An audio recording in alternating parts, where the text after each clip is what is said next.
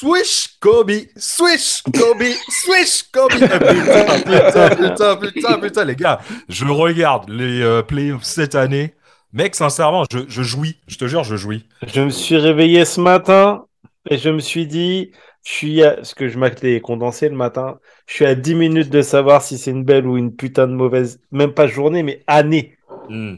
Ah ouais. Tu vois, Ah, et tu ouais. vois, alors qu'il est là, j'ai le smile, mon ami. J'ai le smile. Laisse tomber. J'ai envie de dire à chaque S. Oh non Voilà, à chaque match, franchement, je suis super content parce que franchement, À c'est- chaque attaque, à chaque attaque. À chaque- perso. Non, Ah, mais Tu sais que je dis le Kobe à chaque fois, je balance une boulette dans la poubelle, tu le sais ça? Ouais, ça m'étonne pas. Bah, j'ai eu peur que tu dises que tu le faisais à, à une autre occasion. Mais Ouais. euh, À chaque fois que tu mets un truc avec, dans avec un... d'autres boules et d'autres trous. voilà. À chaque fois que je remplis un truc dans. Kobe. Ah, T'as signé quoi? T'as signé quoi? T'as signé quoi par rapport aux poubelles? Oh mec, mec Non, il Ah, insinue. ah, Dangereusement Tu joues dangereusement Moi je te le dis, je te Il insinue que tu sais peut-être pas viser.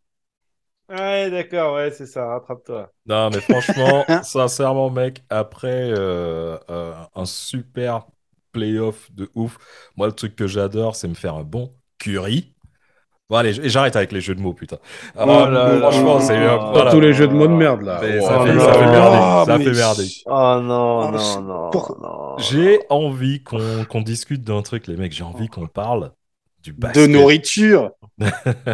non, mec, basket. Le le basket. Ça vous dit ou pas? Non. Bah ça peut, ça peut, mais... Mais bah bon, pff, par rapport à notre niveau, euh, on va peut-être manquer un peu de street cred quoi. Ah, j'avoue. Je suis pas. Bah, toi, mec, la seule fois où t'as joué, c'est c'est à la plage. Ouais, c'est pas faux. Mais en même temps, je crois qu'il y a quelqu'un qui frappe à la porte.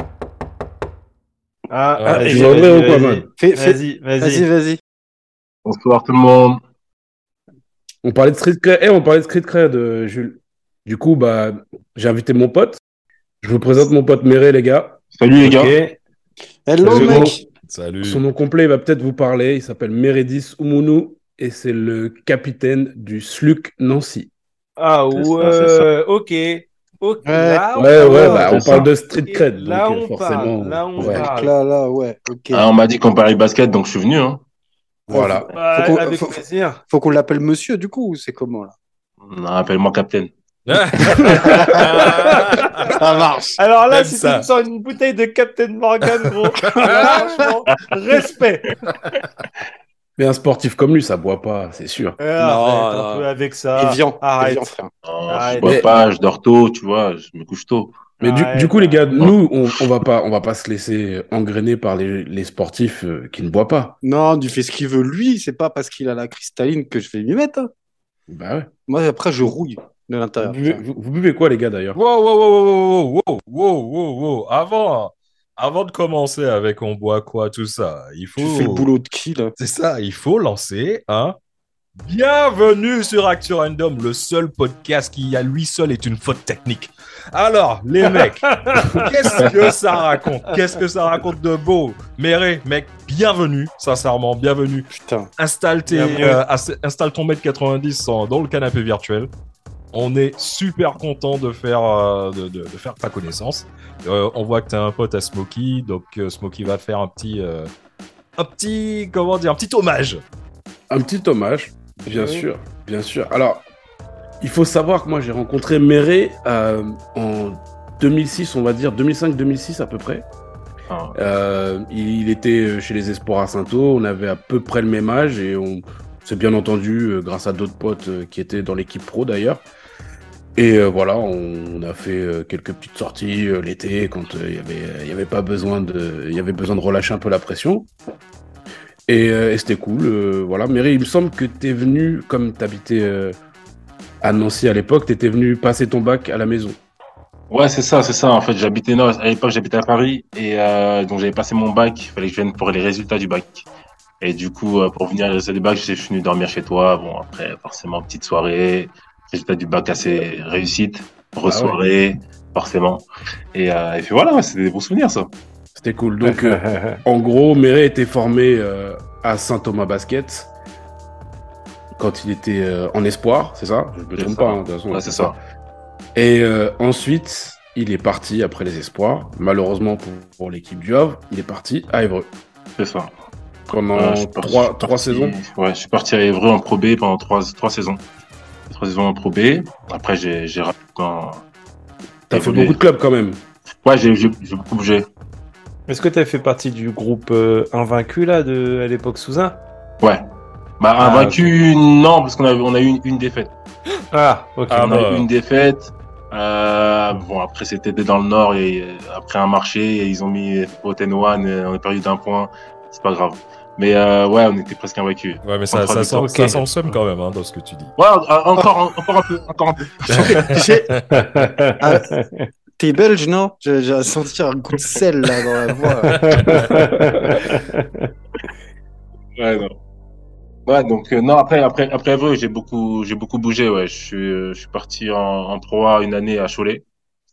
Euh, ça s'est pas bien passé donc euh, je suis de, reparti euh, en Pro B deux ans à Aix Maurienne. Ex-Maurienne. Euh, ouais. De Aix Maurienne, je suis parti encore deux ans à Boulazac et euh, un an à Saint-Quentin. Puis j'ai fait deux ans à Bourg-en-Bresse où on a fait la montée aussi euh, Pro B Pro A. Ça, c'est beau gosse euh, quand même. Ouais, c'est pas mal, ça que- fait un titre de champion. Tu vois, c'est bien.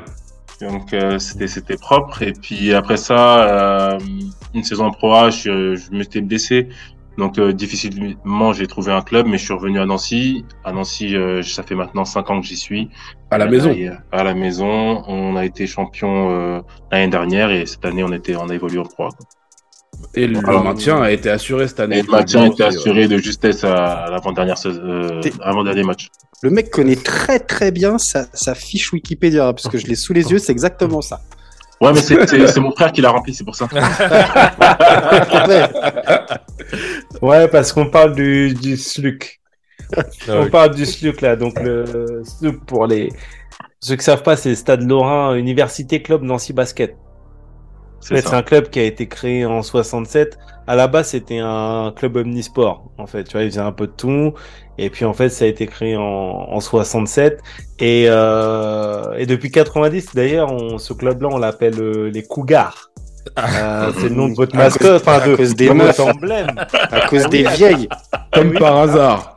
Ça. Les mille. Et en fait, euh, non, non, parce qu'à l'époque, on disait pas MILF. Du Ah coup, les- entre parenthèses, Et tu sais, c'est quoi une différence entre une cougar et une milf? L'âge. Je crois que Non, c'est c'est enfant ou pas ouais, c'est enfant, ça, ça, peut ça, dépendre. c'est ça. Ah. Ah, c'est comme la différence entre une moule et une huître. ouais, voilà, c'est exactement. C'est- C'est 30 ans. Et- du coup, euh, du coup, voilà, donc l'effigie de l'équipe, c'est une cougar, enfin, euh, un cougar. Et Ghislaine, Un gars en, en cougar. pour se faire une petite idée, tu vois, c'est un club qui a été créé en 67, donc bah, comme tous les clubs qui sont créés, il est parti de tout en bas, il est monté tranquille, tranquille, 85 monté en N2, 87 monté en N1, après ils ont fait des bonnes petites années, tu vois. Du coup, ils se font monter en pression, progressivement, progressivement, bim, 94 Pro A. Jusque-là, ils ont réussi à se maintenir, ça s'est bien passé, mal passé, voilà, comme toutes les équipes sportives, tu sais, t'as des bonnes, t'as des mauvaises années, c'est le jeu. Et malheureusement, en 2017, bim, redescente en, Pro B. Tu vois, tu me dis, ça fait 5 ans que t'es là-bas, 2017, ça fait 6 ans. Euh, J'ai envie de te dire, euh, bah, ils sont descendus, ils t'ont chopé, phase de reconstruction. 2022, bim, remonté en Pro A. Voilà. En Et gros. attention, c'est le capitaine. Et c'est le capitaine. Ah, et. Simon, comme tu le disais tout à l'heure, euh, une saison tout à fait honorable avec un maintien garanti en proie euh, sur le- l'exercice 2023. Donc, euh, bah déjà bien joué parce que Bravo, ouais, c'est quand même Bien, assez ouais. chaud à faire. Et ce qu'il faut savoir, c'est que d'une manière générale, donc le SLUC ou le SLUC, je sais pas, tu fais comme tu veux, euh, double champion de France, double de match des champions, une Leader Cup. euh, ils ont été deux fois champions de Pro B, du coup, ce qui a permis de leur monter. Euh, quatre fois champion de France Espoir, deux fois Trophée du Futur et une FIBA Corab Cup, qui est la compétition de clubs européenne. Donc on parle quand même d'un club, euh, c'est solide. Ouais. C'est solide. Ouais, Et donc ouais. Notre invité aujourd'hui est le capitaine de, de cette équipe. Standing ovation. C'est ovation, balèze, c'est balèze. Nation pour Captain. hein. Mais euh, attention, et, et- et hors basket pro, on va dire, t'as eu des petits honneurs, des petites, des petites, tu vois, des petites, euh, des petites médailles, on, on- on va en parler aussi un petit peu quand même. 3 contre 3. Il faut. 3 contre 3. C'est ça, exactement. Ouais, j'ai fait les championnats du monde de de 3-3, euh, les premiers championnats du monde de 3-3 en 2012. Enfin, la discipline, elle a, elle a été, euh, elle a été créée, c'était à Athènes. Et du coup, ils ont fait euh, les masculins et les mixtes. En masculin, on a fini euh, vice-champion. Peu, Et, peu, euh, peu. Et en mix, on a fini champion du monde. Ouais. Voilà. Ok. ça. rien quand même. Gosse. Sachant, qu'il faut, il faut savoir que le 3-3 maintenant, c'est une discipline olympique à Paris en 2024. Exactement. Exactement. Mais je suis trop vieux euh, pour ça maintenant. Donc, du coup, le gars, il a, le gars a la crédibilité pour qu'on puisse parler de ce superbe sport. Exactement. Le basketball. Exactement. Par contre, moi, eh, les gars, je voudrais prendre un temps mort pour le coup là. Oh, vas-y. Déjà, déjà parce que faute technique sur ton gros crâne chauve là, déjà. Et, et de deux, est-ce qu'à un moment donné, on s'est dit, euh, tu bois quoi ce soir? Bah, Excuse-moi. Smokey, il a voulu. Ah, il m'a, il m'a, il m'a coupé quand je l'ai Ouais. voulu faire. On Il a pris un Ah, à la gorge. Ouais, désolé. Bah non, il n'y a pas de désolé. Faut pas t'excuser, c'est pas toi. Non, c'est Ouais. Dom qui a mis un tacle à la gorge de Smokey. C'est ça. Ah, c'est, ouais, parce que, ouais. J'ai pas fait un truc. Je- on va dire que j'ai fait un travelling. Mais bon, allez, vas-y. Qu'est-ce que tu. euh, toi le travelo. Ah, toi, le crâne avec ton crâne. Alors, qu'est-ce que, bah, qu'est-ce que tu bois, Smokey, puisque tu veux. euh, Eh ben, écoute, moi, ce soir, j'ai mis les petits verres dans les grands et je me suis servi un gros verre de pinard, mais avec du champagne dedans. Voilà. joli. Pourquoi? Tu t'es fait ce qu'on appelle, ce qu'on appelle plus communément un cercueil en fait. Ouais, voilà, pour en avoir plus. Ok, bah c'est parfait. Oh là là là là. Euh, Matt, toi, c'est... Matt, toi, t'es à quoi alors? Alors moi, du coup, je fais pas les fonds de bouteille, euh, je sais pas, Javel et autres. Je suis au Dictador. Eh, t'avais Dictador. pas ça, euh, t'avais pas ça samedi? Si, ça était dans mon Ah, bar. Le bâtard. Mais pas pour toi. toi, toi, t'es, toi, t'es venu, j'avais du HSE. On a, mais on est parti en petit punch. Donc là, non, je suis sur du Dictador euh, 12 ans qu'on m'a offert, là, une petite bouteille de, de rhum colombien. Ça passe tout seul. Ça passe tout seul. C'est très bien. C'est euh, comme un lancer franc. Euh, à toi, Jules, qu'est-ce que tu bois aujourd'hui? Bah, moi, quand je parle basket, avec mon côté un peu geek, tu vois, je pense Kuroko no basket, tu vois. Et qui dit Kuroko dit forcément un petit Ryoma, un petit rhum japonais. Exactement. C'est pas con. C'est pas mal. C'est très très bien même. Et alors, qu'est-ce que toi, tu bois, Médé Euh, carrément, là, c'était en mode cristalline. là. J'avoue que je me suis envoyé une bouteille d'eau.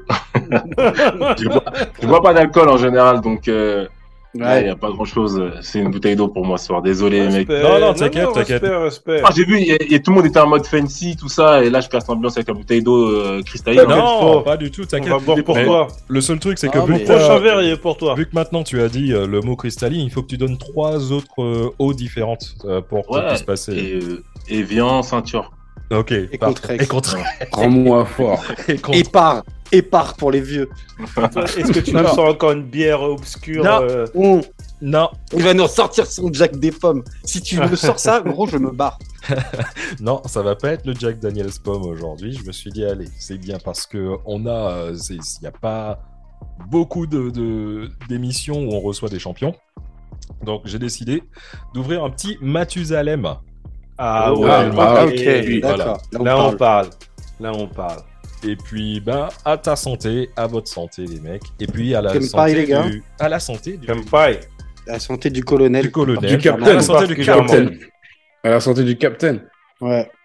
Mais toi, t'as pas le droit de te trinquer avec ce que t'as dans ton verre. hein. C'est pas Mais sinon, Dom, Yo, en vrai, oui. le basket, c'est quoi? Ah. Alors, franchement, parce que c'est ça, le basket, on en parle, on en parle, mais personne ne connaît vraiment l'histoire du basket. Là, on a un pro à côté de nous, tu me dis si, euh, si je me trompe ou si tu veux rajouter deux, trois trucs. Euh, N'hésite pas à, à confondre.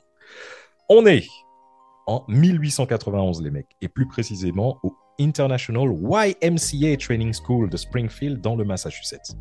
Donc, c'est une école catholique de garçons euh, où on formait des ados qui voulaient se spécialiser dans le secrétariat et la théologie. Entre parenthèses, cet établissement, il est toujours sur pied de nos jours. Et euh, en effet, Et il est gay. c'est non, c'est euh, l'actuelle université de Springfield. Donc, bah, pour euh, répondre à ta question, euh, ceux qui, enfin, pour aller euh, dans ton sens, tu vois, qu'est-ce qui se passe un grand jour d'hiver en 1891 au YMCA de Springfield? Il y a un flic, un indien, un mec qui fait des tracteurs. Ouais. Et euh, et- Mais non, mais non, mais c'est l'université de. C'est l'université où a eu son diplôme. Où Homer Simpson. Springfield. Aussi. Ah oui, Springfield. Exactement. Donc en fait, c'est Matt Groening, c'est Matt Groening, le créateur du basketball. Révélation ce soir. Eh non, c'est C'est même vrai. pas ça, c'est même pas ça. Et c'est pas non plus un policier, euh, c'est pas non plus un policier qui est en train de se faire pomper le dard par un maçon euh, devant un marin qui chante Macho Man. Ça, c'est George Michael, ça.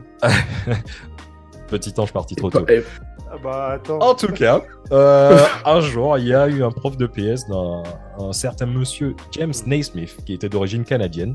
Le mec, il se rend compte que ses élèves n'ont pas la même motivation que lui quand il s'agit de faire du sport en hiver. Bah ouais, parce qu'en fait, le mec, il est canadien. Donc, euh, pour lui, faire le PS à moins 5 degrés et euh, à 10 cm de neige, pour lui, franchement, Bah, c'est voilà, c'est les Bahamas. Mais pour les gamins, c'est un petit peu comme euh, essayer un- le jeu vidéo chaque fou, tu vois. Tu y fais, mais franchement, c'est compliqué mentalement. Donc, il y a certaines personnes qui disent que le 1er décembre, que ça s'est passé le 1er décembre, d'autres te disent que ça s'est passé le 5 décembre 1891. Les historiens, ils sont pas trop d'accord sur la date, mais en tout cas, ce qu'on sait, c'est que dans ces eaux-là, euh, James Nais- Naismith, pardon, euh, Oh là se là, dit que mec? les gosses ne sont pas motivés pour faire du sport en extérieur, donc il va falloir euh, organiser une session à l'intérieur du gymnase. Donc au début, tu vois, le, mec il prend un ballon de foot, et euh, c'était le seul ballon qui se trouvait euh, dans, la, dans le gymnase. Et le mec, euh, à un moment, il se dit bon ben, il va falloir que je fasse un truc avec les minots quoi. Donc euh, on va essayer de se faire un futsal. Les gamins ils sont pas motivés, donc Nesmith il dit bon allez ok, euh, faut que je trouve un truc pour leur redonner la niaque.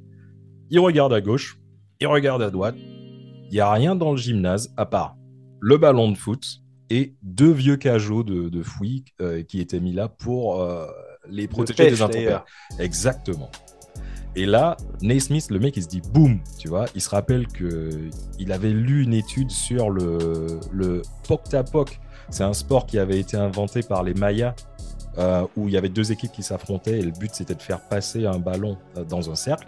Est-ce que vous vous souvenez On en avait parlé euh, le Oui. pour Le Quidditch. l'émission sur le football, exactement.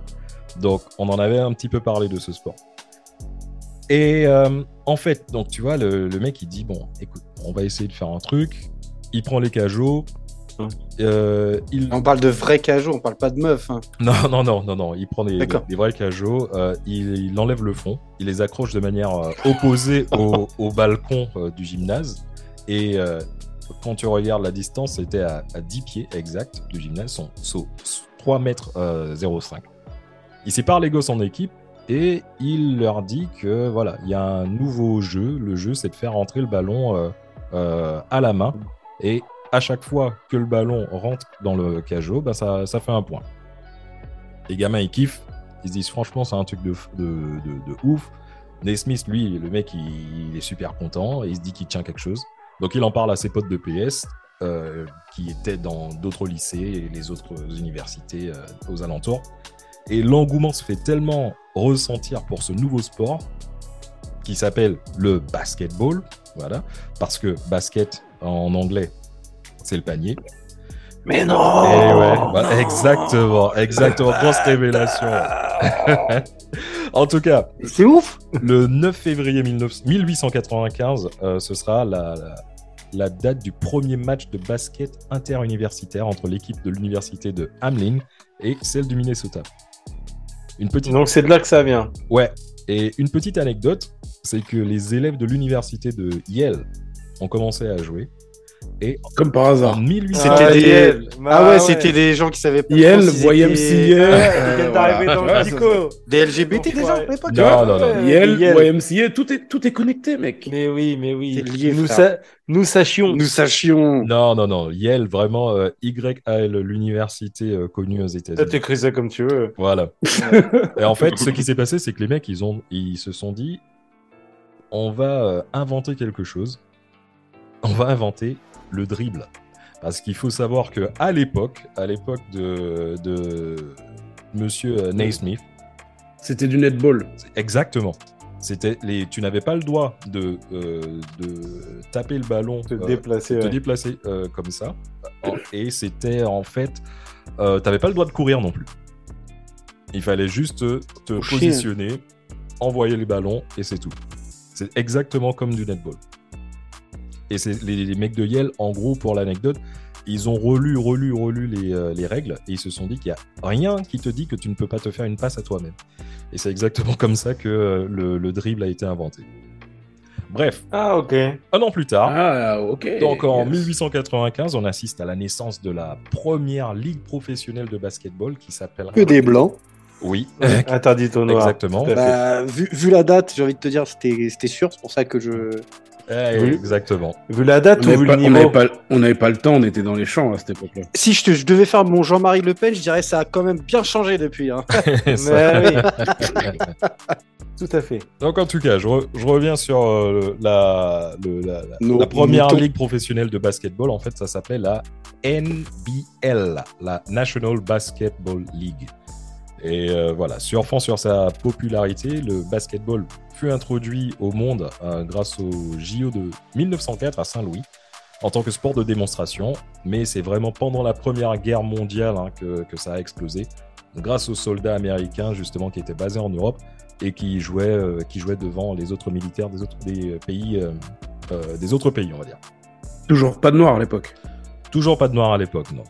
Tu Euh, choisis mal tes termes ce soir quand même. Hein. voilà, c'est ça. Et militaire, c'est à ce moment-là que ça a explosé. Je, Exactement. je- je sais pas. je- Donc, entre-temps, tu vois, il y a plusieurs ligues qui se sont formées en Europe, hein, et un petit peu partout dans le monde. Si bien qu'en 1932, euh, il y a une association euh, qui se nomme la Fédération internationale de basketball amateur qui voit le jour. À l'époque, ça regroupait quoi? Ça regroupait juste l'Argentine, la Tchécoslovaquie, l'Italie, la Lettonie, le Portugal, la Roumanie et la Suisse. Un petit geste sympa de la euh, Fédération internationale de basketball amateur, donc la FIBA, euh, les mecs, ils ont décidé de nommer notre cher James Naismith président d'honneur. Et c'est pendant cette euh, même année que les Français créent la Fédération française de basketball, la FFBB. Putain, Eh bien. T'en connais des choses. Ah, toi. Intéressant. Tu vois Et, je- et, euh, je, vais, euh, je vais essayer de- d'être un, un petit peu rapide et tout, parce que bon, il y a tellement de choses à raconter sur le, sur le, le basket que. oh, Ta femme elle nous a dit que t'étais rapide, tu peux Voilà. le faire. Exactement. Euh, en gros, en 1936, euh, les fameux Jeux olympiques de Berlin, euh, c'est à cette époque que le basket devient officiellement un sport olympique. Et nazi. Voilà. Et maintenant, on retourne vite fait aux États-Unis, les mecs, on est en 1946. Il y a un homme d'affaires du nom de Maurice Modoloff, euh, qui était président de la American Hockey League, c'est l'ancêtre de la NHL. Et en fait, le mec, il fait quoi? Il fait ce que tout homme d'affaires fait. Il se demande comment se faire encore plus de moula. Donc le mec, il se rend compte que le basket devient de plus en plus populaire. Et là, il fait un truc de ouf. Le mec, il achète pas juste euh, une équipe, hein. il achète pas juste un stade. Non, le mec, il monte carrément une nouvelle ligue de basket aux États-Unis qui va s'appeler la BAA, la Basketball Association of America, qui va rivaliser directement avec la National Basket League. La pauvre National Basket League, la NBL, ben, elle fait pas le poids et elle aura pas d'autre choix que de se faire absorber par la BAA en 1949. Les équipes de la NBL se retrouvent donc à jouer en BAA, mais les mecs disent que les mecs de la BAA, pardon, les mecs de la NBL disent qu'il y a quand même une condition à faire. On est ok pour jouer chez vous, mais il va falloir changer le nom de l'association. Et c'est ainsi qu'en 1949, la NBA voit le jour. Tu vois, la NBA fonctionne pépère jusqu'en 1967. Il y a une autre organisation qui décide de faire un petit peu euh, euh, les crocs euh, en, en montant sa propre ligue qui va s'appeler la ABA, la American Basketball Association. Une grosse particularité de la ABA, c'était un système de jeu qui était beaucoup plus offensif et beaucoup plus spectaculaire. Donc tu voyais notamment ce qu'on appelle maintenant des dunks et notamment une, euh, notamment une règle qui était euh, complètement atypique, euh, qui était propre à la ABA, c'était une fameuse ligne de trois points. La NBA se dit bon ben franchement ces mecs-là, euh, c'est vraiment pas mal ce qu'ils font. Ils décident de faire ce qu'ils savent faire, c'est absorber euh, euh, encore une fois un- une franchise, et ça se fait en 1976. Pendant la saison 1979 à 1980, la NBA va tester cette fameuse règle de, ligne des trois points, et ça devient un, un grand succès. Un petit fact, mais vraiment un fun fact, c'est euh, à la même saison où tu vois, donc c'est la même saison 1979-1980, où il y a deux jeunes rookies qui vont faire leur début en tant que joueurs professionnels. Un certain Irving Magic Johnson et un autre mec qui s'appelle Larry Bird. Personne n'aurait imaginé que ces deux mecs auraient carrément révolutionné l'ère du basketball. Mais bon, c'est vraiment dans les années 80, euh, 90 que le basketball devient un phénomène mondial grâce à un mec en particulier. Le 19 Eh, juin c'est parti. 1984, l'équipe des oui. Chicago Bulls draft un jeune rookie du nom de Michael Jordan. Ah, c'est pas Javali McGee? Non. Et ce joueur changera le game grâce à son charisme, mais surtout grâce à ses aptitudes physiques. En tout cas, Et à sa grande gueule aussi. En tout cas, tu vois, pour conclure, je vais simplement terminer en disant que de James Naismith à Michael Jordan, du vieux gymnase du YMCA de Minnesota au Madison Square Garden, de la règle de ne pas courir avec le ballon au dunk de Vince Carter sur Frédéric Weiss, de la Dream Team des JO 92 au rêve d'un gamin né en une certaine année, euh, en tout cas le 8 novembre à Nancy, qui deviendra champion euh, de France Pro B en 2022. Le basket, c'est l'une l'un des, l'une des plus belles inventions et l'un des plus beaux sports du monde. À vous les studios. Alors, Yeah parfait. Ah, je t'adore, Dom, parce que tu as réussi à me caler dans cette histoire-là. Franchement, je savais pas du tout comment tu allais faire. Mais mettre au même niveau que Nesmith et Jordan et Magic, là, c'est un Et- lancement et- et- magnifique. Pourquoi pas? Et pourquoi pas? Et je tiens. Là où je t'en là où je t'en veux, c'est que t'as même pas mentionné LeBron. On n'a pas besoin, mais, pas mais tu vois, tu vois, Meredith, au moins, lui, fait partie de l'histoire quelque part. Exactement. Mm. Voilà, Tu fais, il faut le souligner. tu fais partie de l'histoire. Et en tout cas, on est super que je peux faire un, je peux faire un petit complément euh, Dom, Bien sûr, bien sûr. Il y a un petit truc qu'on est euh, les premiers à avoir eu en France, selon les historiens. Apparemment, on aurait eu la première salle de basket au monde. Ouais, exact. Et elle se situe au 14 rue de Trévise, dans le 9e arrondissement. Elle aurait été inaugurée en 1893, donc 4 ans après la création du basket. Et devine comment s'appelle l'association qui avait, qui avait cette salle. Elle s'appelait l'UCJG.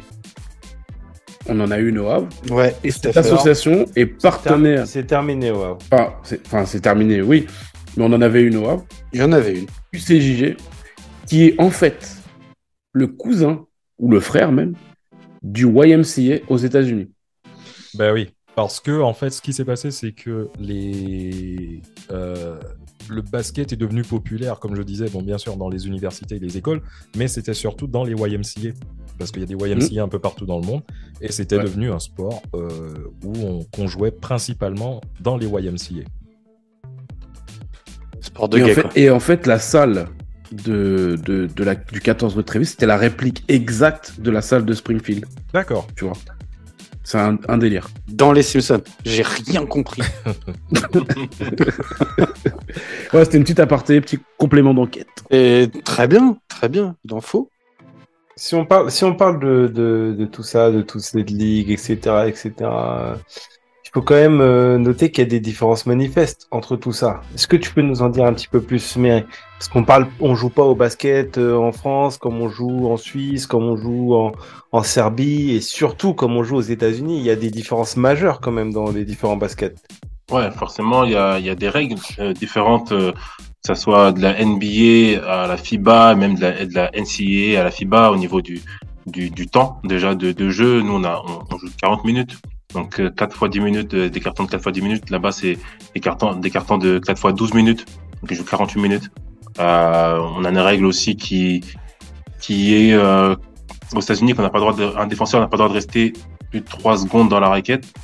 Voilà, il faut qu'il sorte. Alors que chez nous, en, en, en Europe, on peut rester 3 secondes dans la raquette. On a aussi euh, le fameux goaltending, Euh, Mhm. En NBA, voilà, la, la balle dès qu'elle est au-dessus du cercle, donc euh, au-dessus du cercle, on peut pas la toucher. On doit laisser la balle être au- en- à côté du cercle pour pouvoir la, la, la, la prendre. Alors qu'en en FIBA, une fois que la balle a touché le cercle, elle est au-dessus du cercle, on peut, on peut nettoyer le cercle. Donc il y y, a, des règles comme, comme ça. Bon après il y a, y a eu le, le marché qui s'est un peu régulé parce qu'il y a le pas zéro qui est arrivé en, en, FIBA, mais il n'existait pas avant.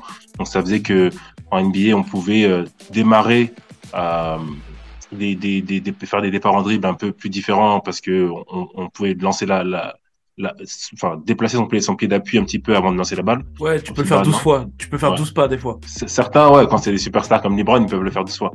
Euh, mais, euh, mais généralement, il y a, il y, a des- il y a des règles comme ça qui, qui, qui diffèrent. Euh, je sais que pour revenir dans l'histoire, j'ai pas, j'ai pas fait mes, mon cours aussi, mais je sais que dans certaines universités, euh, il y avait des règles différentes au niveau des, il y avait, il y avait par exemple euh, euh, trois, trois défenseurs et trois, trois attaquants. Euh, Donc c'est ce qui faisait que parfois, et je me rappelle, j'ai vu l'histoire un peu parce que je suis parti sur Wikipédia aussi une fois pour voir un peu et me renseigner, mais euh, il y a une femme qui a, qui a marqué, je crois, euh, euh, plus de 100 points un match, mais c'était une attaquante, elle défendait jamais. Et cette femme-là fait partie des deux femmes qui ont été draftées par la, la NBA, qui n'a- qui n'ont jamais joué en NBA, mais qui ont été draftées par NBA. Euh, donc euh, ouais, il y avait énormément de règles di- différentes qui, qui diffèrent. Et puis après, maintenant, on a rajouté le 3-3 qui est, qui est carrément une discipline Ouais. à part et qui a, qui a ses propres règles. J'ai aussi entendu dire que le basket européen dans, dans son ensemble était un basket qui était entre guillemets, alors j'utilise des guillemets hein, parce que les monstres physiques que sont les Américains, voilà, mais était un basket plus physique, plus dur, plus défensif euh, que le basket américain qui était lui peut-être un petit peu plus tourné vers l'attaque et vers le show en fait.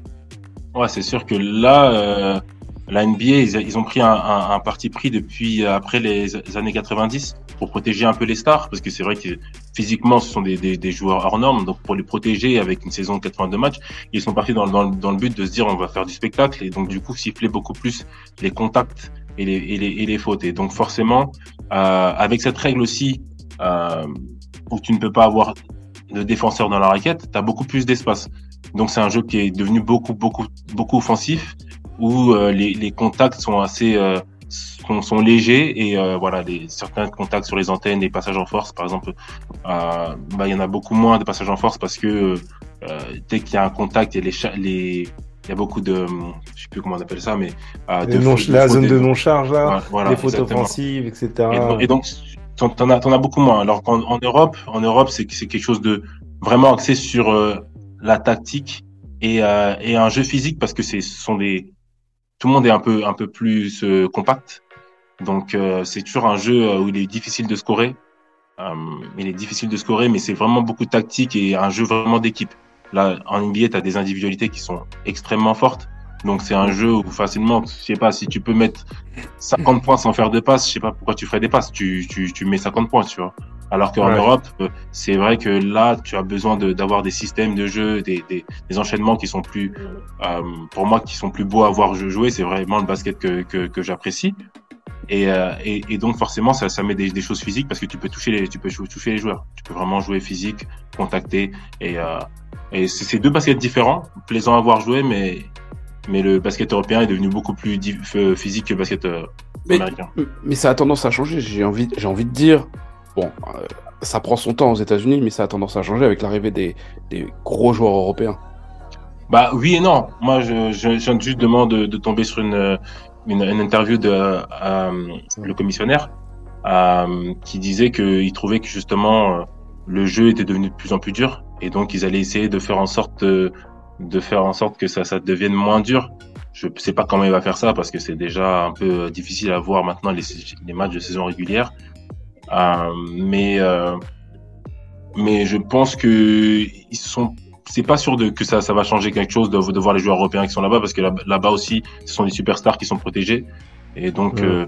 n'y a, y a, pas, y a pas trop de changement qui, qui, qui se fait à ce, à ce, à ce niveau-là. Mais c'est pas seulement, c'est pas seulement les sup- enfin déjà il y a ça, les stars qui doivent être protégées, mais c'est surtout le- le- l'audience et tout, parce que comme disait Jules tout à l'heure, c'est vraiment basé sur le show. Quand tu regardes Mhm. euh, la, la- la NBA en elle-même, euh, en moyenne, elle récupère environ 22%. Elle, euh, le, le nombre de personnes qui regardent la NBA euh, sur les 5 dernières années, quand tu regardes, ça augmente tous les ans de 22%. C'est un truc de ouf. Et quand tu regardes, par exemple, euh, en l'année 2022, euh, il y avait en, moyenne euh, 12,4 millions de, de personnes qui regardaient les playoffs, à chaque match de playoffs, dans le monde, hein, bien sûr. Mhm. Tu avais 716 millions de, de reels qui sont euh, mis par jour, qui sont, qui sont vus par jour. Et euh, sur YouTube, tu, tu as en général 88 millions de personnes qui vont sur YouTube, NBA YouTube, la chaîne euh, de, de YouTube de NBA, pour pouvoir regarder les highlights. Donc, je pense franchement que les gars, ils savent que, ils se rendent compte que s'ils essaient de faire le, le- le sport beaucoup plus confi- compliqué, beaucoup plus physique, ça va certainement freiner tout ce qui est euh, le show, le tout ça. Donc, je pense pas qu'ils vont, qu'ils vont se mettre à faire ça. Je pense que pour eux, ils vont, ils vont laisser le truc, ils vont peut-être même s'arrêter. euh, ils vont, ils vont peut-être même arrêter tout ce qui est défense. Mais c'est sûr. Après, après, je, je pense que, je pense que c'est, c'est un peu euh, différent parce que euh, les, les audiences de la saison régulière en, en- aux États-Unis, elles, elles ont pas forcément, elles sont pas forcément améliorées, elles ont forcément baissé. Ce qu'il y a, c'est que la, la NBA s'est beaucoup développée à, à l'extérieur. Euh, elle, elle conquiert des marchés énormes et là, elles, sont- elles ont conquéré le marché, le marché chinois. Mm. Elles ont conquéri euh, tous les, les marchés euh, européens et maintenant elles sont beaucoup sur le marché euh, africain qui s'intéresse énormément à la NBA Ouais. de plus en plus et qui, qui fait encore en sorte qu'ils aient, ils aient des revenus et que forcément qu'ils aient des, de la visibilité. Mais, euh, mais je pense que sur, sur le, aux États-Unis, c'est quand même, c'est quand même pas mal, pas mal contesté. Il y a beaucoup de gens qui, qui appellent à, à avoir quelque chose de, de un peu plus dur, un peu plus, plus basket sur la saison régulière parce que sur les playoffs, euh, tout Les le monde regarde. playoffs, ouais, oui. Tout le monde Les regarde. playoffs, le, le, c'est pas le même basket. Non, on est même plus sur les mêmes matchs. hein. Moi, je sais que je regarde pas vraiment la saison régulière, mais les playoffs, euh, c'est un autre basket. C'est différent, ouais. ouais. Ah là, c'est un peu moins spectaculaire, hein, mais, mais ça le reste dans la. dans Moins spectaculaire, je sais pas si on peut dire Mais ça. Ça reste dans le dénouement des matchs, ça reste Je spectaculaire. sais quand même. vraiment pas si on peut dire ça au niveau du spectaculaire parce que quand tu vois, euh, quand tu vois le, la capacité qu'ont certains joueurs à complètement se transcender en fait pendant les playoffs, je sais pas si on peut Bien dire sûr. que c'est pas spectaculaire. Quand t'as C'est des de qui tu qui parles. tournent à, qui- quand t'as des Jokic qui tournent à un triple double de moyenne Mm. sur les séries- sur les phases finales, quand t'as des joueurs qui tapent des 51 points, quand t'as des joueurs qui sont alors qu'ils ont qui ont été éteints toute la saison et puis d'un coup ils se révèlent. Enfin, je veux dire, je suis pas sûr que ce soit moins Ouais. spectaculaire, mais du fait qu'il y ait moins de matchs, peut-être que du coup il y a moins d'action et forcément il y a moins de highlights. Mais je sais pas, ça, ça se discute le moins spectaculaire. Je dis Ah. Après, ça dépend ce que tu veux dans le spectaculaire. Ce qui est, ce qui est intéressant dans le basket, ce sont, ce sont les, les émotions qui font, qui font que le stress, en fait. Tu vois, la- l'ascenseur émotionnel. Là, vous avez des Ouais. matchs de playoffs où ça, ça se joue à rien, où il- justement, il y a de la défense, ça joue, un- il est, c'est un peu plus joué physique. Donc, forcément, toutes les possessions comptent. Et donc, tu as des actions euh, qui sont beaucoup plus poussées. Et après, t'as, t'as, t'as des, on a, on a eu des scénarios de, de dingue bon, récemment. moi, moi le, Et- le game 6, j'étais en PLS. hein. Ah, le, le buzzer beater, là Oh là là là Ah, là. Lâche le ballon, il lâche le ballon à 0,2 secondes, je crois. Là, hop, ça s'allume et ça rentre. Oh, bah, euh, oh, c'est Ouais. ouf. C'est ouf. Ça, c'est des matchs, ça. Ouais, Mais, mais si on parle justement de, de la NBA et de la et de et, et un peu de, du, du, du rayonnement, faut savoir quand même que la NBA, euh, Covid, grâce au Covid 19, elle a eu un, re- un regain d'énergie hein, suite au Covid 19. C'est vrai que la NBA aujourd'hui, c'est à peu près un revenu de, de de 10 milliards de dollars par an. Hum. Alors t'as à peu près 20% sur les droits télé, t'as les comment dire les contrats sponsoring, etc., etc. Mais c'est vraiment euh, une machine extrêmement puissante euh, qui euh, enfin, et, et c'est aussi une des ligues, contrairement à ce qu'on pourrait croire, les plus les plus dures et les plus restrictives, aussi bien au niveau des du comportement des joueurs euh, sur le terrain qu'en dehors des terrains. C'est des c'est des, des franchises qui ont une puissance financière qui est colossale. Quand tu regardes une équipe comme les Knicks, euh, c'est valorisé à 5,8 milliards de dollars. Ouais. Et alors qu'ils ils sont à nuls. 5,5 milliards de dollars. Tu vois, enfin, je veux dire, les produits dérivés, on est à 9 milliards de dollars. Enfin, tu vois, enfin, on est quand même sur des chiffres, euh, c'est colossal. Le, moindre chose, la moindre, euh, comment dire, le, moindre changement de règles, euh, le moindre gossip, le moindre écart de conduite des joueurs, tout est contrôlé la NBA. C'est, dingue. C'est dingue comment, ouais, non mais c'est dingue. Tu vois, Jamorant, Bah, c'est ça, on moi c'est peut- ce que, va en parler, c'est ce que on je comprends pas. Voilà, c'est ce que j'allais dire. Tout à l'heure, vous êtes en train de parler de, de, de, de gars qui font pas de défense. Jamoran, j'aime bien le mec, il se défend et là vous le cassez. Enfin bref. Moi, tu sais, le truc que je dirais par rapport à ça, Défend avec des guns. par rapport à ça, tu vois, c'est. au- Je pense quand même que la NBA. Après, peut-être que je me trompe, hein, mais je pense quand même que la NBA, comparée aux autres sports américains en tout cas, je pense qu'ils ont quand même assez de liberté par rapport à, euh, à tout ce qui est la NFL, qui est le, le sport qui, est, qui ramène le plus d'argent euh, Oui. aux États-Unis, et la, la Ça reste NLB. le Super Bowl reste le- l'événement Ouais. sportif le plus regardé. euh, le- alors, je précise, l'événement sportif annuel le plus regardé au monde. Et, Mhm. Super Bowl. hein. Mais euh, parce que moi, je pense que les mecs euh, de NFL et euh, de, de MLB, là, c'est c'est- c'est ça, c'est le truc de Baseball. Ouais, MLB, baseball. MLB, ouais. ils, sont, League. ils sont beaucoup, beaucoup plus restreints que les, que les joueurs ricains, euh, pardon, que les joueurs de NBA. Parce Bien que sûr. les joueurs de NBA, euh, les mecs, ils ont le droit quand même de, de protester. Ils ont quand même le droit de montrer euh, euh, qu'ils sont affiliés à, à certains partis. Comme par exemple LeBron qui, qui, qui se met euh, euh, des t-shirts euh, pro-démocrates, etc. Euh, les mecs qui ont fait énormément de choses par rapport à euh, tout ce qui est Black Lives Matter. Ça, tu vas jamais voir ça en NFL, malheureusement. Alors, est-ce que c'est pas dû Est-ce que c'est pas dû à l'impact individuel des mecs? Le LeBron, genre, surtout, ouais. C'est dû à deux choses. En fait, d'abord, il y a. Attention, on, on repart c'est directement parce que la, la NBA, elle a été représentée par, par, des, par des visages. Donc, tu as, eu vraiment l'impact. Hein. Tu as, eu Magic et, et Bird, puis tu as eu Jordan. Jordan, Mmh. t'es arrivé, ensuite t'as eu un peu les, les Kobe, mais vite t'as eu LeBron qui a, qui a pris la- le statut. Donc en fait t'as toujours une, face- une, une face de, de, de joueur qui a qui amène le, le, le, le jeu autre, autre part. Alors que dans les autres ligues t'as pas un joueur autant. Tu vois ce que je veux dire? T'as des ligues, T'as des bon, franchises. t'as des. Voilà. Franchises, voilà. Ouais. Et en fait aujourd'hui les, les gens disent que la NBA est devenue une, euh, une ligue de, de joueurs dirigée par les joueurs parce qu'ils ont commencé à prendre du poids et on leur a donné aussi euh, grâce aux, aux différentes euh, grèves qu'ils ont fait. euh, durant- Ah bah elle a fait mal la grève là. hein. Exactement. Et, et du, et du coup, ils ont, ils ont commencé à avoir plus de, de, de, de poids et pouvoir s'exprimer plus librement. Et puis après, il faut dire que ça reste une, une ligue énormément euh, peuplée d'Afro-Américains.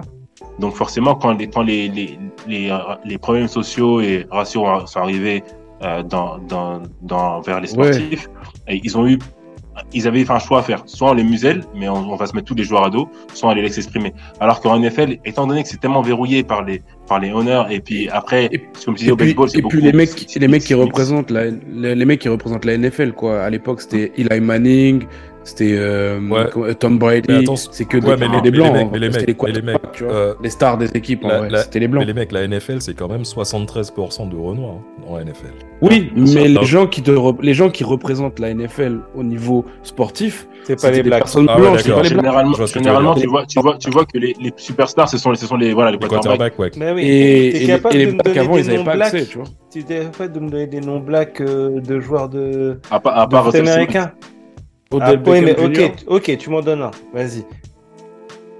Celui que t'as dit, Smokey, je pense que personne ne le connaît. Odell Beckham Junior. Je pense Il est que pas personne ne quarterback. euh, Il est pas il est quarterback. quarterback, il est, Ah, pas quarterback. il est, euh, il est receveur. Bah, euh, Parle, Mahomes, parle des Pat- grosses, des Patrick- grosses, grosses superstars, les mecs qui font la une des journaux, qui se tapent Patrick, les, Patrick les Mahomes, super top modèles, les machins, les trucs. Non, non, je suis désolé, c'est pas ces Lam- mecs-là. Lamar, Ja-. Lamar Jackson? Non, parce que toi, tu t'intéresses au sport. Mais c'est Oui. pas ces mecs-là que tu vas citer. Si Non, tu, des, des- des- tu vas Ah bah citer, non. je sais pas, des, des, des Tom Brady, tu vas citer des Brett Favre, tu les vas Manning. citer des mecs comme ça.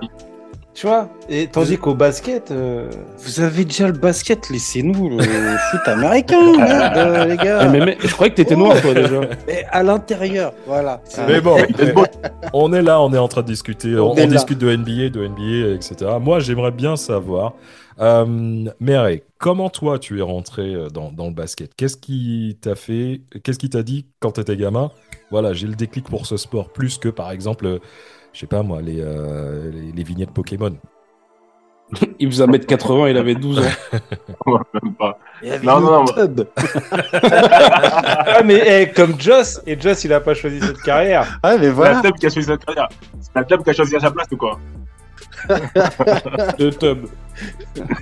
Non, euh, moi, moi c'est simple. Moi, je, suis l'avant-dernier d'une famille et euh, très, très, très sport. On regarde énormément de sport et, mes frères regardaient euh, beaucoup de, cassettes euh, NBA, normalement sur la Dream Team et Michael Jordan. Et moi, à 4-5 ans, je suis tombé sur ces cassettes-là. Et après, c'est ça m'a marqué. Simplement, je voulais, je voulais dunker. Simplement, à 15-5 ans, je me suis dit c'est possible en regardant Jordan. Donc, du coup, j'ai voulais absolument jouer au basket. Et, et après, par la suite, moi, j'ai ma sœur qui commençait à jouer au basket. Et à l'âge de 9 ans, c'est elle qui m'a amené à mon premier, à, mon premier entraînement. Et après, j'ai, pas quitté. J'adore le foot. Je regarde énormément de foot, mais basket, c'est, c'est, c'est un truc d'enfance. Donc, du coup, je voulais absolument, absolument jouer au basket. D'accord. Et c'est quoi ton quotidien en tant que, en tant que joueur?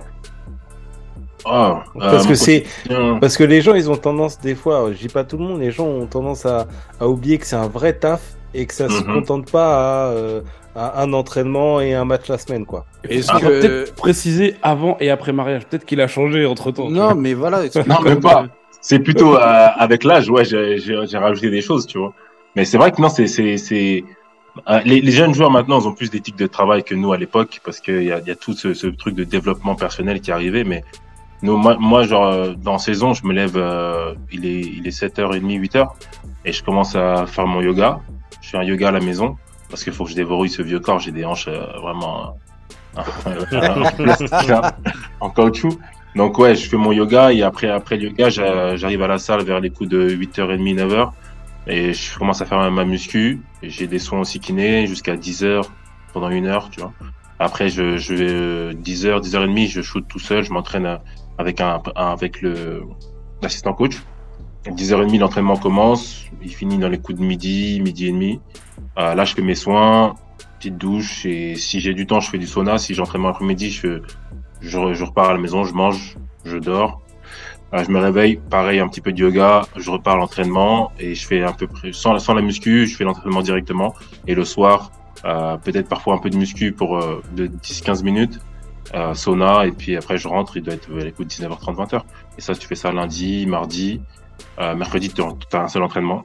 Jeudi, tu en as deux comme ça. Et euh, vendredi, un seul entraînement le, le matin, et puis euh, match le samedi. Ouais, donc c'est un vrai, vrai taf. Un vrai travail. C'est- Ouais, C'est un vrai travail. autant de, t'as autant de boulot que un mec euh, En bureau. qui fait ses 35 Ouais, heures au ça, bureau. exactement. Ouais, c'est sûr. Après, tu, tu fais, tu fais ton truc différemment. Des fois, tu rentres à la maison, mais c'est clair que tu, tu passes beaucoup de temps à dire, à tout faire pour que tu sois bien dans le basket, tu vois. Moi, je mange bien, je me couche bien, je enfin, soit j'essaie de réveiller et faire tous mes exercices à, à fond. Oui, parce que c'est ton outil, ton outil de travail, c'est ton corps, en fait. C'est ça? Ouais. Mais tu Donc, vois, euh, il faut, faut bien l'entretenir. Libron, il met un million euh, par saison sur son corps. Ah, moi, je mets, je mets, je mets peut-être euh, 1000 balles, tu vois, mais j'essaye. 2 euros et, et 3 tic-tac. Mais... mais tu vois, on essaye. Je crois que le chiffre, il a augmenté d'ailleurs. C'est, il est passé à 1,5 million, 1,6 million là. Ouais, il y a, y a Ouais, des chances. Avec l'inflation et la guerre en Ukraine, ouais, forcément. Ouais, C'est sûr. Et, Sur et le je, prix de l'huile, tout ça, t'es fou. Et je vais peut-être te parler d'un sujet qui fâche, mais euh, la blessure Ouais. dans la carrière d'un sportif, c'est quoi? C'est comment tu, c'est quoi? C'est une hantise? C'est, c'est un compagnon avec lequel il faut composer? C'est Déjà, il t'est arrivé quoi? Bah, vous voyez, là, je, là, je, je sors d'opération. Oh. Mais en fait, euh, la blessure, bah en fait, tu t'y penses pas. Quand tu joues, t'y penses pas parce que si tu y penses, tu vas forcément te blesser. Mais après, elle, elle fait partie du sportif de haut niveau. Tu sais que ça va Même forcément pas niveau, arriver. hein. Ouais, c'est c'est ça. mais et tu sais que bon, euh, tu sais que ça va, ça va sûrement arriver. Et après, il va falloir dealer avec. Tu sais que au moment le plus récent, c'est quand tu t'attends le résultat, te dire, ok, c'est ça, tu vas pouvoir rejouer, mais on va te dire euh, dans tant de mois, tant de trucs. Mais tu sais que quand tu es blessé, généralement, même si tu, tu reviens sur le terrain, tu auras, t'auras, t'auras des séquelles après par la suite, entre guillemets. Et un, et temps d'adaptation pour, retrouver ton meilleur niveau. Pour retrouver ton meilleur niveau. ouais. choses. Moi, j'ai, j'ai eu, euh, j'ai eu deux grosses blessures. Donc, j'ai eu euh, le, dé- le déchirement d'un, d'un adducteur, de 70% à l'insertion. Donc, euh, 70%, c'est. Ouais, 70% c'est- c'était balèze. Euh, ça, ça m'a arrêté. Je me suis arrêté deux mois. Vraiment deux mois. Ah, énorme. et puis- ouais, et puis Ah après, ouais. bon, faut revenir. J'ai fait une fin de saison qui était moyen parce que forcément, t'es t'es pas du tout. En fait, tu, tu joues pas de la même manière. Ton corps, limité. pas t'es de la même limité. manière. Ouais. Exactement. Et depuis ça, cette, cette, cette blessure-là, forcément, bah, des choses que je faisais en muscu que je faisais pas, bah, je dois retravailler cette zone-là plus souvent que que qu'autre chose. Donc, tu changes tes habitudes au fur et à mesure. Et puis, euh, j'ai, je me suis cassé le bras. Je me suis cassé le bras et il y a, c'est cela quatre ans. Ah, là, c'était un accident bête, hein, vraiment bête. Euh, j'étais en train de m'étirer sur, euh, par terre, tout simplement, et pas très loin, en, dehors du terrain. Donc, j'étais, j'étais sur le, sur, sur le côté. Et en fait, à côté, il y a des panneaux de publicitaires LED qui sont tout autour. Et euh, je sais pas, ils avaient dû les bouger parce qu'il y en a un qui était mal fixé. Et un, un de mes coéquipiers est passé. Il a trébuché un petit peu. Il a poussé le, bah, trébuché, vraiment, vraiment légèrement. Il a juste posé sa main sur le, sur le panneau. Il est tombé sur mon bras. Donc, Oh, euh, t'a fracture, du radius. Cassé le bras, fracture du radius. Oh. Euh, euh, là, j'ai été en dehors des terrains pendant quatre mois. On m'a mis une plaque et six vis. Oh Ah oui. Sept- Sept vis exactement. T'as dû le euh, maudire, le gars. Non, après, c'est- tu sais pas de sa faute, hein, tu sais, tu, Non. c'est juste que les, les personnes qui ont, qui ont mis en place le truc, ils l'avaient pas fixé au sol, tu vois. Il avait- il l'avait bougé, il l'avait pas fixé au sol. Donc c'était très dangereux et moi j'étais au, au mauvais endroit au mauvais moment. Et, Et euh, du coup, et- Compliqué. Question, Mm. question bête. Mais dans ces cas-là, c'est accident de travail ouais, bien sûr, un Comment travail, c'est le travail. Parce que tu as des côtés. Ouais, d'accord. Parce que tu as ton. Alors, je parle pas de la rémunération en soi, mais Mhm. du coup, parce que après, sur la négociation de ton contrat, parce que en gros, le basket, il n'y a pas de CDI. Non. Non, mais après, c'était, euh, un peu compliqué pour moi cette, cette saison-là parce que moi, justement, c'était l'année juste après ma, mon adducteur. Donc, je, je trouve un club, donc je suis à Nancy, c'était la, je suis à Nancy pour la première année. Euh, forcément, je reviens de blessure. Euh, je viens, je signe juste avant le, le début de saison et on me propose euh, un contrat qui est pas avantageux du tout. J'ai dû baisser mon salaire pour jouer. En fait, c'était soit je, je restais aux, aux acédiques tranquillement, soit je jouais. Et il fallait, c'est important de jouer, montrer aux gens que t'es, Mm. Présent. en bonne santé. Et Ouais. au début, je pensais pas faire toute la saison à Nancy. Je pensais me remettre en forme et aller dans- chercher un autre contrat. Mais la saison se passe bien. On n'arrive pas pas loin des playoffs. Je commence à retrouver mon niveau, nickel. Et euh, quand ça arrive, et bah tu te dis bah mince, j'ai pas beaucoup, j'ai pas, j'ai qu'un an de contrat. Euh, j'ai fait, ça fait deux saisons que je me blesse et et en gros, euh, je venais juste d'être bon, tu vois. Donc c'est Ouais. un peu relou. Ce qui était Ouais. bien, c'est qu'à l'époque, j'étais avec un coach qui était euh, bah, Christian Monchot, que j'avais eu au Havre en pro. Oui. Il m'a fait Oui, venir. Et lui, et lui, euh, voilà, très très humain. Et il, il savait, il voyait mon potentiel. Et il m'a dit, t'inquiète pas. J'étais encore, en- j'étais par terre en train de me tenir le bras. Et je me dis putain. Et je parlais tout seul. Hein, je me dis putain. Puis en plus, j'ai un contrat de merde. Je me fais ça, fais chier, tu vois. Et il m'entend. il m'entend à côté. Et il me dit, euh, il me dit non, mais Redis, il me dit écoute, je m'inquiète, je m'occupe de tout. T'inquiète pas. Vas-y, euh, va avec les pompiers, je m'occupe de tout. Et euh, après mon opération, euh, je sors, dès que je du- dans la, dans la chambre, je reçois un texto, il me dit t'inquiète pas, t'as un contrat pour l'année prochaine et tout ça. Il m'avait mis euh, bah, ce que je- ce que je valais sur un an. Après plus tard, j'ai réussi à négocier deux ans et puis euh, et puis voilà. Donc ça c'est Effectivement, ça, ça doit être, euh, ça doit être stressant quand ça t'arrive, comme tu dis, parce que tu as un contrat et tu te dis, je me suis blessé l'année dernière, je me blesse là, euh, ouais, fin de carrière, limite, je vais aller jouer, je vais aller jouer en N3 et puis, et puis voilà quoi. C'est ça. En plus à ce moment-là, t'es pas préparé, tu vois. J'avais Ah bah oui. 29 ans, j'ai pas préparé ma après carrière totalement. Moi, je te dis, quand le truc il tombe, il tombe sur mon bras, la première chose que je fais, c'est que je, je touche mes doigts pour savoir si j'ai encore de la sensation. Je vois que la sensation, je me dis, je peux jouer au basket. Euh, limite, le bras, il était en train de faire ça. Je me suis dit, je dis, on peut jouer ou pas, c'est sûr. Et euh, non, le gars me dit, c'est mort, tu vois. Le, le pompier me dit, non, non, mais arrête tes conneries, vas-y, suis-nous. Et, euh, et ouais, tu, tu, tu flippes un peu. En fait, quand ça, quand ça, quand ça arrive, tu flippes un peu. Mais euh, quand, quand j'ai, franchement, c'est, je pense que le texto, étant donné que je l'ai reçu euh, le jour même, ah, j'avais une confiance aveugle. Je me suis dit, Ouais, ah, ça- m'a soulagé. C'est réconfortant quoi. Ouais, Mais exactement. c'est cool parce que tu vois que maintenant t'es là et t'as 34 piges et euh, t'es encore dans le, t'es encore en pro, en pro A, tu vois. Justement, tu vois, ça c'est une super transition, Smokey, à ce que tu, ce que tu dis. Parce que moi, je suis en- le- le- la question que je voudrais te poser, c'est clair qu'on est en train de parler de, des, des blessures, que c'est c'est ta hantise. Mais moi, n'étant pas du tout euh, euh, sportif euh, professionnel, je me demande, est-ce c'est quoi votre plus grosse hantise? Est-ce que c'est les blessures ou est-ce que c'est l'âge? Parce que quand je pense que de toute façon, quand tu commences à avoir l'âge qui, qui commence à monter comme tout le monde, et de un, non seulement tu vois que tu es limité, tu commences à être limité physiquement, Mhm. mais en plus que tu vois qu'il y a des, euh, tu as des coéquipiers qui sont de plus en plus jeunes et qui font euh, trois fois ce que toi. Qu'on la dalle. Exactement. C'est pas que physiquement, hein, c'est aussi mentalement, mentalement. que ça commence à. Est-ce que. À réfléchir. Alors, euh, excuse-moi, hein, ça, ça veut... je parle pas de toi en particulier. Hein, je je Non, non. dans la fleur de l'âge, il n'y a pas de souci par rapport à ça. Mais ce que je veux sa- ce que... est-ce que toi, ça t'est déjà arrivé de te poser la question, de te dire merde, je crois que je commence à, euh, à pas enchaîner et ou encaisser les coups comme je faisais il y a, il y a 5-6 ans? Bien sûr. Mais même, bah, juste après ma, ma première blessure, tu commences à te rendre compte que ton corps, il, il est pas comme avant. Et en fait, tu, tu fais les mêmes choses, mais Plus pas au même niveau. Ouais. Donc en fait, tu te dis, mais il faut que je change quelque chose. Il faut que je change ma, ma façon de pré- me préparer. Il faut que je change quelque chose. Parce qu'au début, tu, je me disais, mais, mais je vais pas, je vais pas tenir jusqu'à 34 ans. C'est pas possible. Parce que mon corps, il veut pas.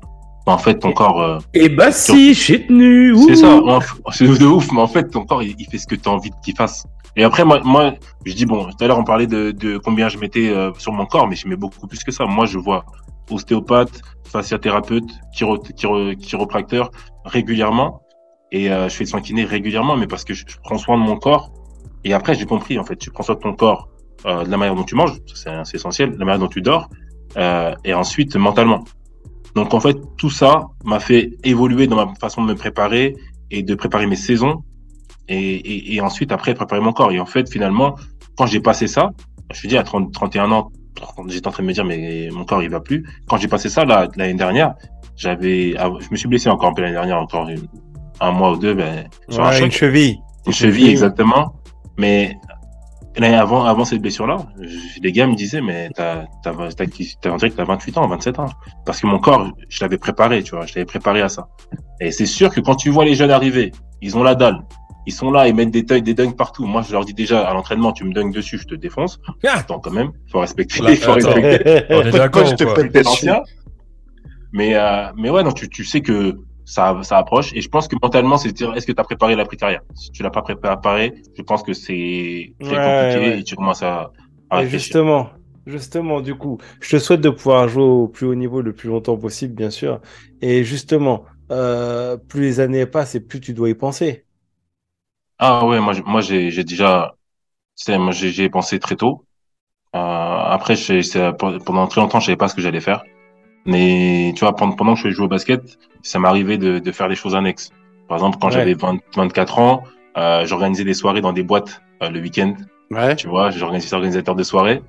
Du, du coup, euh, je faisais là, quelque chose à, à. Just. des, des soirées, c'est ce qu'il allait dire, des soirées, là, des soirées, Avec grosse des soirées zouk ou bien des soirées, euh, soirées. Là, je faisais, je faisais des soirées hip-hop. Je faisais des Ah, soirées hip-hop. ok. euh, tranquille, classique.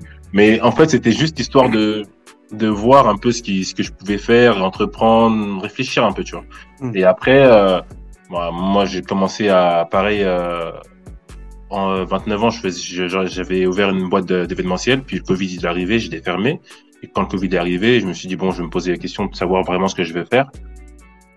Et, et ouais, j'ai commencé à reprendre les cours. Là, j'ai repris les cours. Je suis en train de passer un master euh, en, en, s'appelle, en management général à, à l'EM Lyon Business School, et que je finirai euh, en septembre. Et euh, j'ai commencé à, à ouvrir des, des, ce que je voulais faire, donc une fondation en, en Afrique.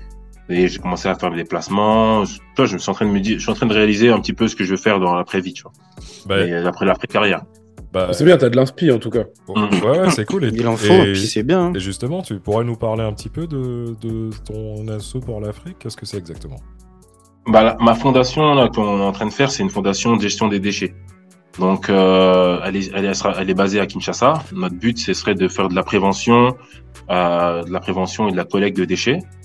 Puis, euh, à terme, ce serait de construire donc un centre, un, un centre de tri et une usine d'incinération des déchets, parce qu'il n'y en a pas du tout sur Kin.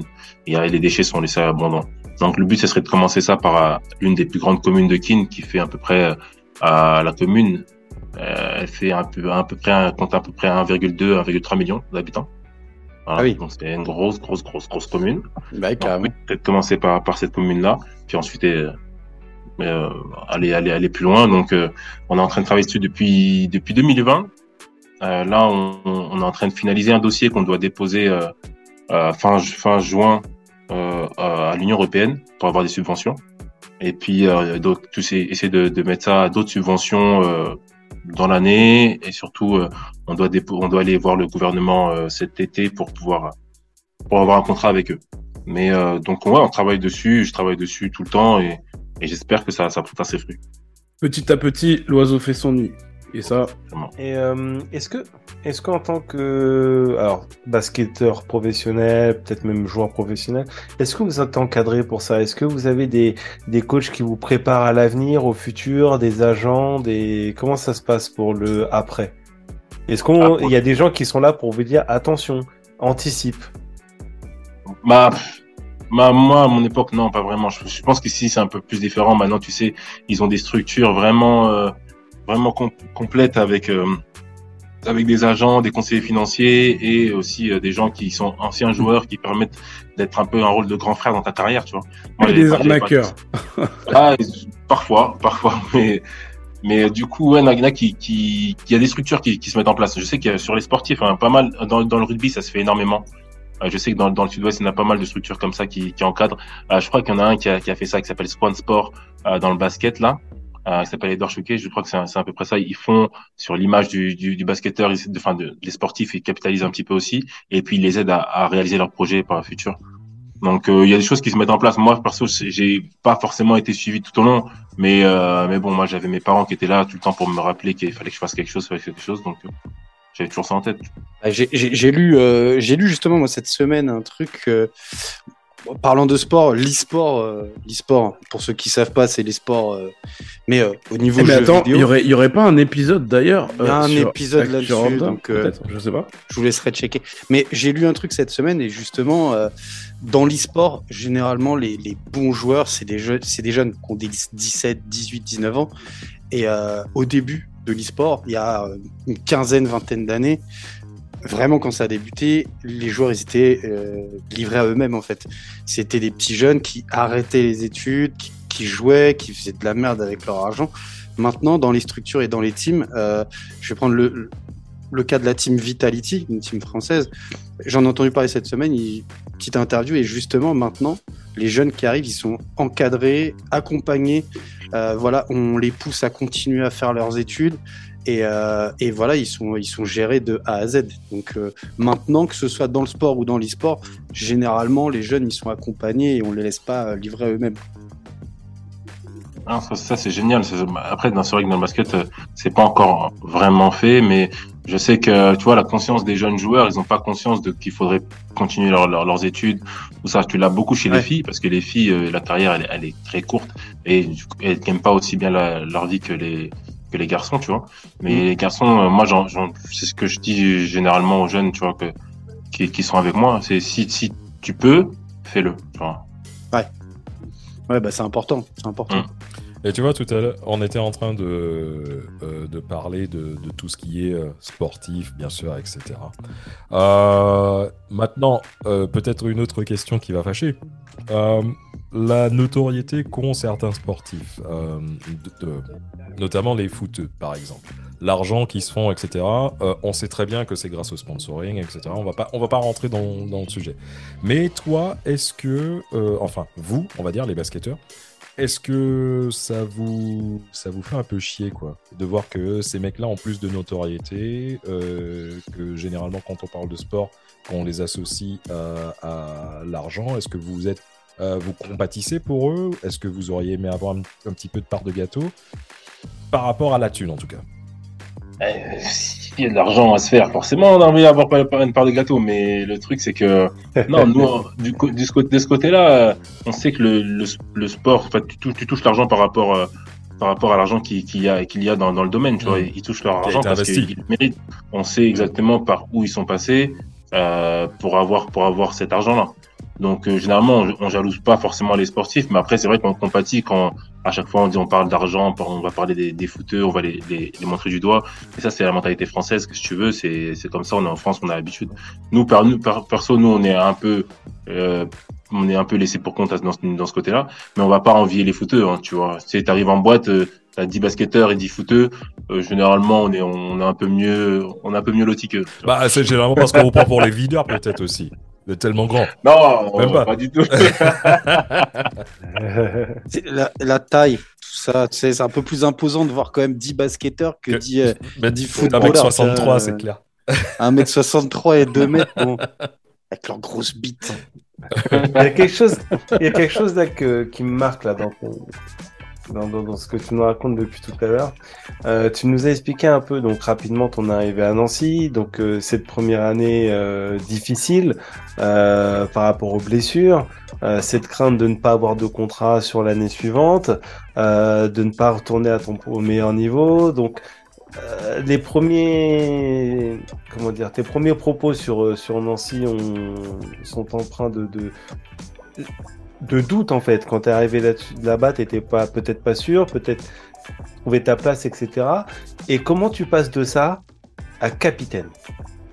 Non, mais carrément, c'est, c'est... Nancy, euh, c'était pas prévu.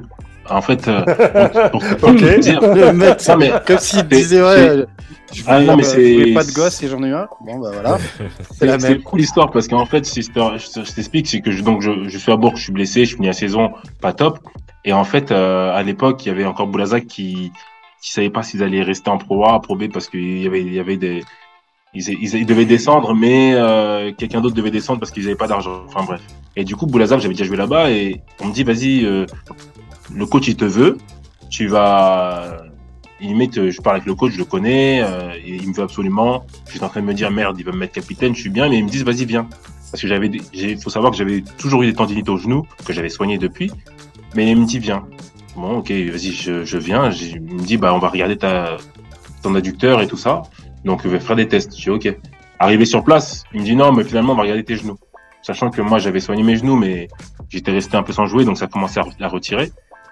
Et euh, je fais les tests. Donc le médecin qui est là-bas, qui, faut dire clairement, il est incompétent. Donc euh, on a dit qu'on balançait pas sur les gens, mais Vas-y, vas-y. il- Ah, mais- mec, on est là. mais on s'en bat les s'en couilles. bat Rends les l'argent, je veux Vas-y, dire, vas-y. je rends veux dire l'argent, clairement. Rends l'argent, Voilà. Vas-y. C'est quoi son nom il- C'est quoi il son nom. Euh, Non, pas je Blas, sais pas, pas je Blas, sais pas. mais bon. Il se reconnaîtra. Parce que j'étais à deux doigts de balancer, hein. J'étais à deux doigts de balancer. Tu me dis, moi je balance, hein, tu me connais. Et il est complètement, il est complètement nul. Donc en fait, c'est, il il est même pas médecin du sport, c'est un anesthésiste. Va comprendre. Bourré en plus. Aujourd'hui, non. c'est peut-être lui qui s'en mord les doigts. Tu vois. Théma, déjà, le mec, il habite à Boulazac, quoi, s'il te plaît. Et du coup, le gars, le gars, me- je devais, je devais signer un contrat de deux ans, un bon contrat, tu vois. Et le gars me dit non, mais en fait, euh, tes genoux sont morts, tu peux plus jouer au basket, il faut que tu te fasses opérer. Je dis quoi? Je me dis attends, je sors, je sors d'un d'un club où j'ai fait mes tests médicaux, on me dit ça va, repose-toi un petit peu, reprends ta, ta prépa. Et là, on me dit tout de suite deux semaines après, plus de basket, c'est mort. Première fois que je me retrouve sans club, sans rien ni rien. Et j'arrive euh, août, j'ai rien, tu vois. Donc, euh, je suis un peu en méforme, je suis un peu en dépression chez mes parents, comme ça. Et, euh, et c'est là où Christian Manchot il m'appelle, il me dit vas-y viens, viens t'entraîner, tu viens t'entraîner, il y a peut-être une place, mais financièrement, de toute façon faut que je reste en forme, donc je m'entraîne. Ouais. Donc j'y vais vraiment pour comme sparring partner à la base. Ouais. On fait, on fait, je m'entraîne, je fais les matchs amicaux, toujours sans contrat. Et en fait le meneur qui était là, c'est un ricain, il est pas, il est pas bon, sachant que moi je joue à la base 2 2-1, je, suis- je suis ailier meneur. J'étais formé meneur, mais toute ma carrière j'ai fait en 2-1. Et il vire le, le meneur. Et il me dit, euh, voilà, on te propose un contrat et euh, on prendra pas d'autres meneurs. Donc tu vas rejouer meneur avec le, le jeune qui est là. Et vous allez être mes deux meneurs. Mais donnez-moi l'argent de l'américain, alors. Ah, mais le truc c'est qu'il il, il était en période d'essai, donc même ils l'ont même pas payé. Donc en fait ils sont ils sur la gueule. Et, euh, et, et voilà comment ça se passe en fait à Nancy, tu vois. Et je suis là, je me rappelle toujours, je suis donc euh, j'ai encore de la famille à Nancy, donc je suis sur mon chez mon oncle. À un moment donné, je lui dis bah finalement j'ai signé. Et mon oncle il me dit ouais, euh, il me dit il me dit écoute, euh, je lui dis j'ai signé, mais euh, dès que j'ai un contrat qui vient de Pro et que je suis en forme, je, je pars, tu vois. Ou j'ai un bon un meilleur contrat, je pars parce que le contrat il est pas avantageux. C'est ce qui était prévu avec l'équipe. Il me dit ok, mais il me dit écoute euh, fils, toi tu vas tu vas pas tu vas pas partir. Il me dit tu vas rester longtemps ici. Et je, je rigole, je dis ouais c'est ça. Il me dit non mais il dit t'es t'es revenu au point de départ, tu vas rester longtemps. Et après ça, eh ben écoute, euh, il se passe ce qui se passe, la, la blessure, le, le contrat et tout, et maintenant ça fait cinq ans que je suis là.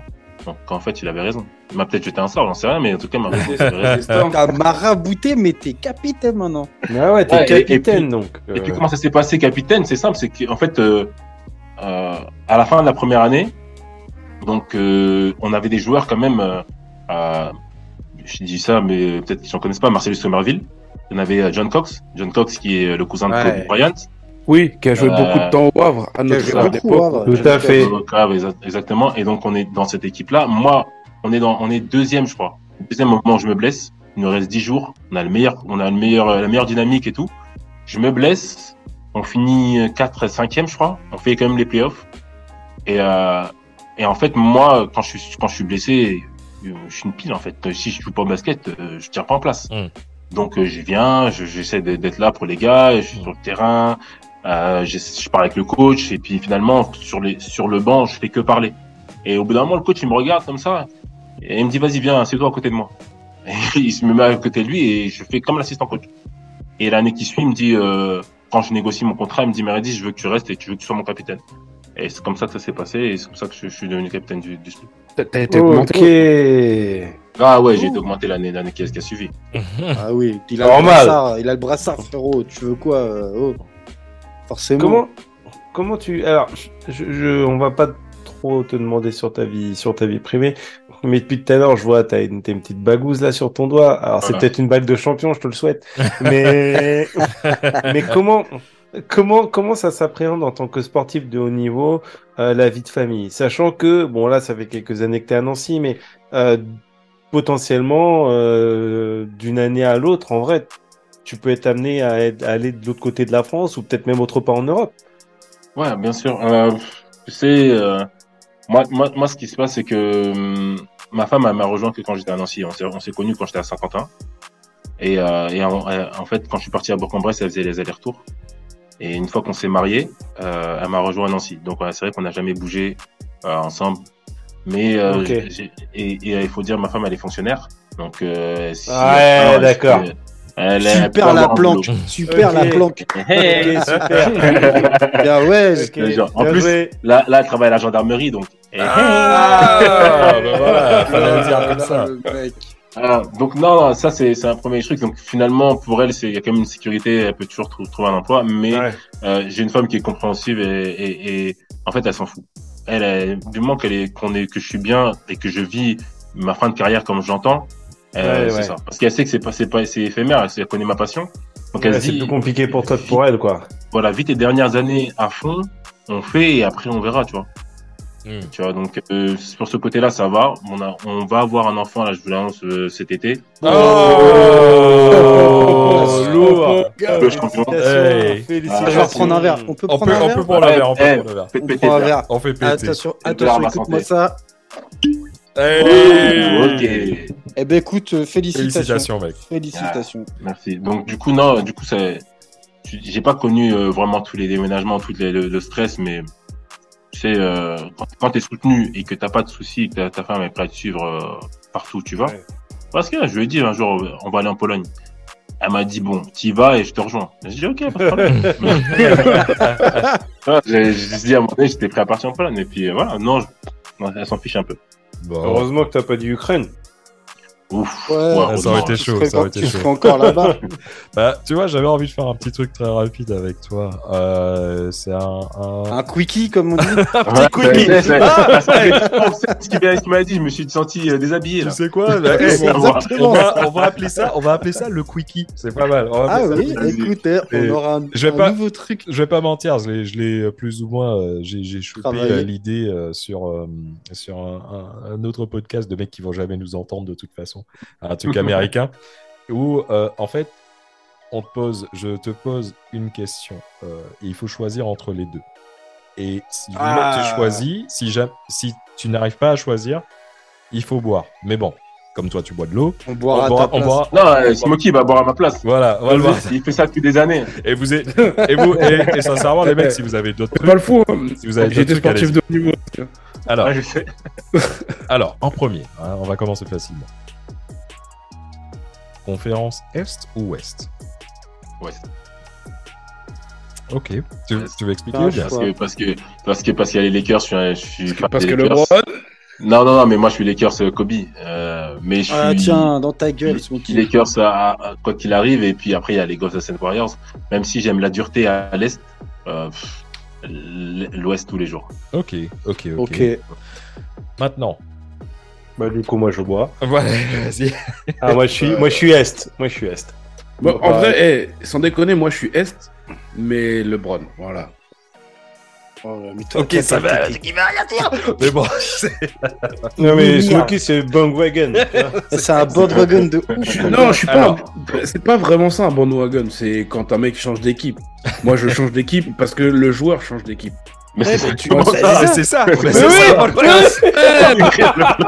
Mais, mais, mais c'est par rapport. à- Quand tu changes d'équipe, un c'est pas par. Enfin, normalement, tu changes d'équipe parce que t'es un connard, tu vois. Moi, je suis... Alors, En fait, moi, j'aime le basket parce que ce joueur me procure des émotions. Ah, mais les gars, donnez-lui une pelle. Non, mais c'est Donnez-lui une pelle, il est en train de s'enterrer. Mais oui, tout mais oui, mais ré. Ah, Oui, non, Eh, mais T'as même pas fini de boire comprends. déjà. et le gars, il est déjà. Le mec, Wow. le mec, le pire, le mec, il se, vénère par rapport à une question qu'on lui a même pas posée. Ouais. Alors attention, là ça commence à être intéressant.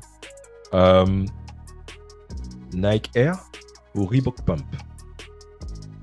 Ouh, c'est dur. Ah, Euh, bah, euh, juste parce que j'ai trois paires de Reebok Pump, je dirais Reebok Pump. Ah, j'ai des, classiques, elles sont, dans, elles sont dans le carton, tu vois, et je les une fois par an, et je marche comme ça en crabe pour pas les faire mal. et Ah là là.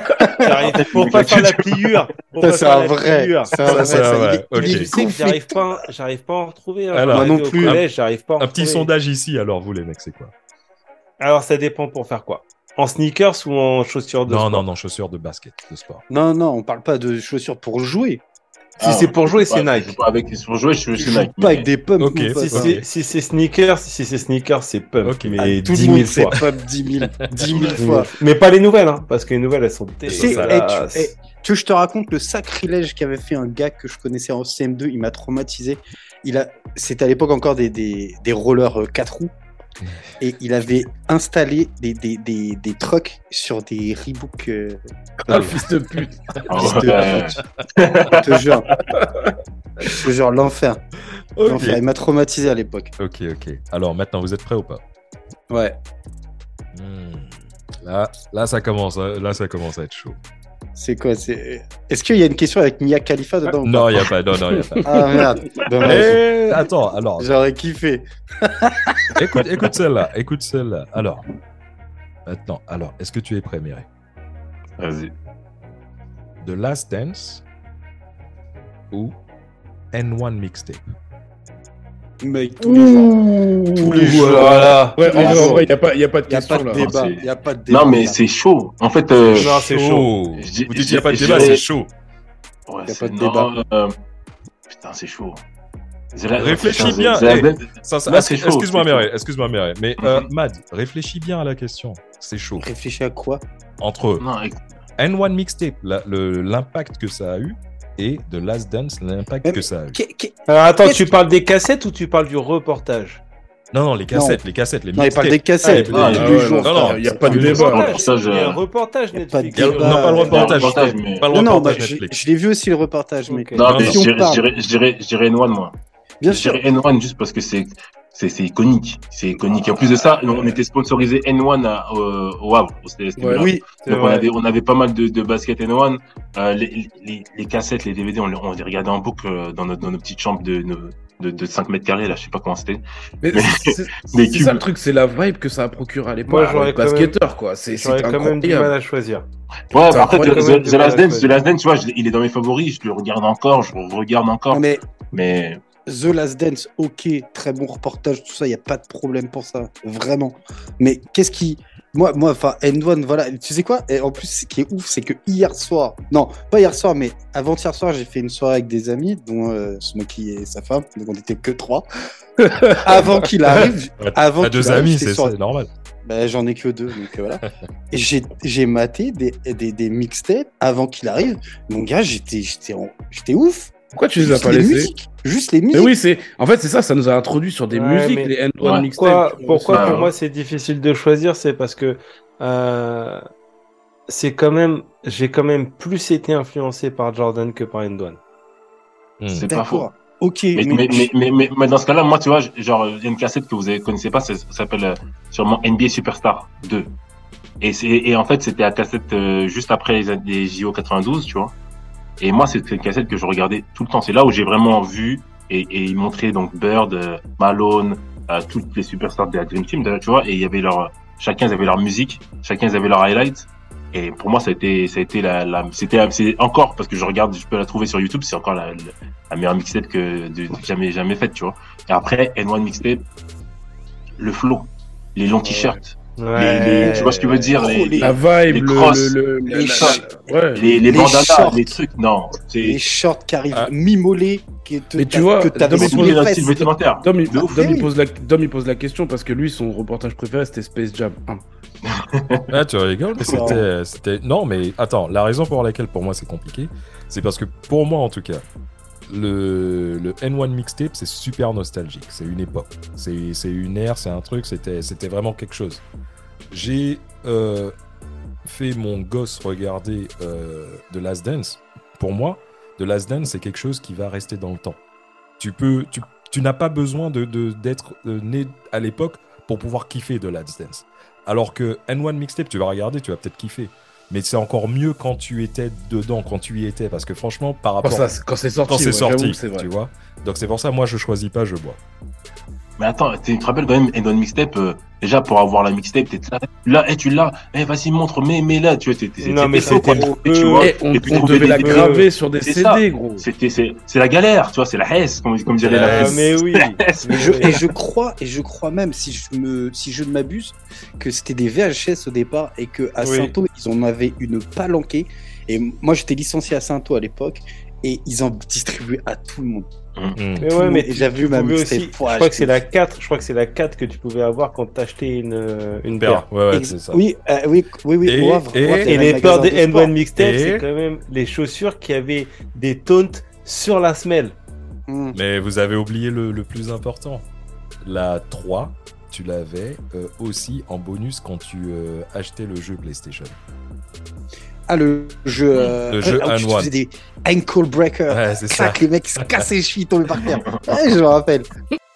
Ouais, Mais des- c'est- je, suis- je vais te poser une question, on te l'a peut-être posé dix mille fois, ça va peut-être te saouler d'en parler, tu vois, mais je suis obligé. Je suis obligé de t'en parler parce que c'est un peu, ça fait partie des grosses actus. Tu joues en Pro A, hein, donc si tu as joué en Pro A, tu as joué contre les mètres 92. Donc si tu as joué contre les mètres 92, tu as joué contre eux. Victor Wembanyama. Exactement. Alors, Ça fait quoi? en vrai, sur le terrain. C'est ouf, tu vois, parce qu'il y a mes potes qui est au match là, et ce qu'ils sont en train de jouer, et qui m'envoie des, des, des photos et des vidéos depuis tout à l'heure. non, Match 2 contre c'est Lasvel. contre ouais, match 2 contre Lasvel. Non, les Victor, vont les euh, c'est c'est un phénomène dans le sens où déjà son corps c'est phénoménal, sa longitude, Ouais. le fait qu'il court, tout Ouais. ça. Puis après le gars, tu lui rajoutes du shoot.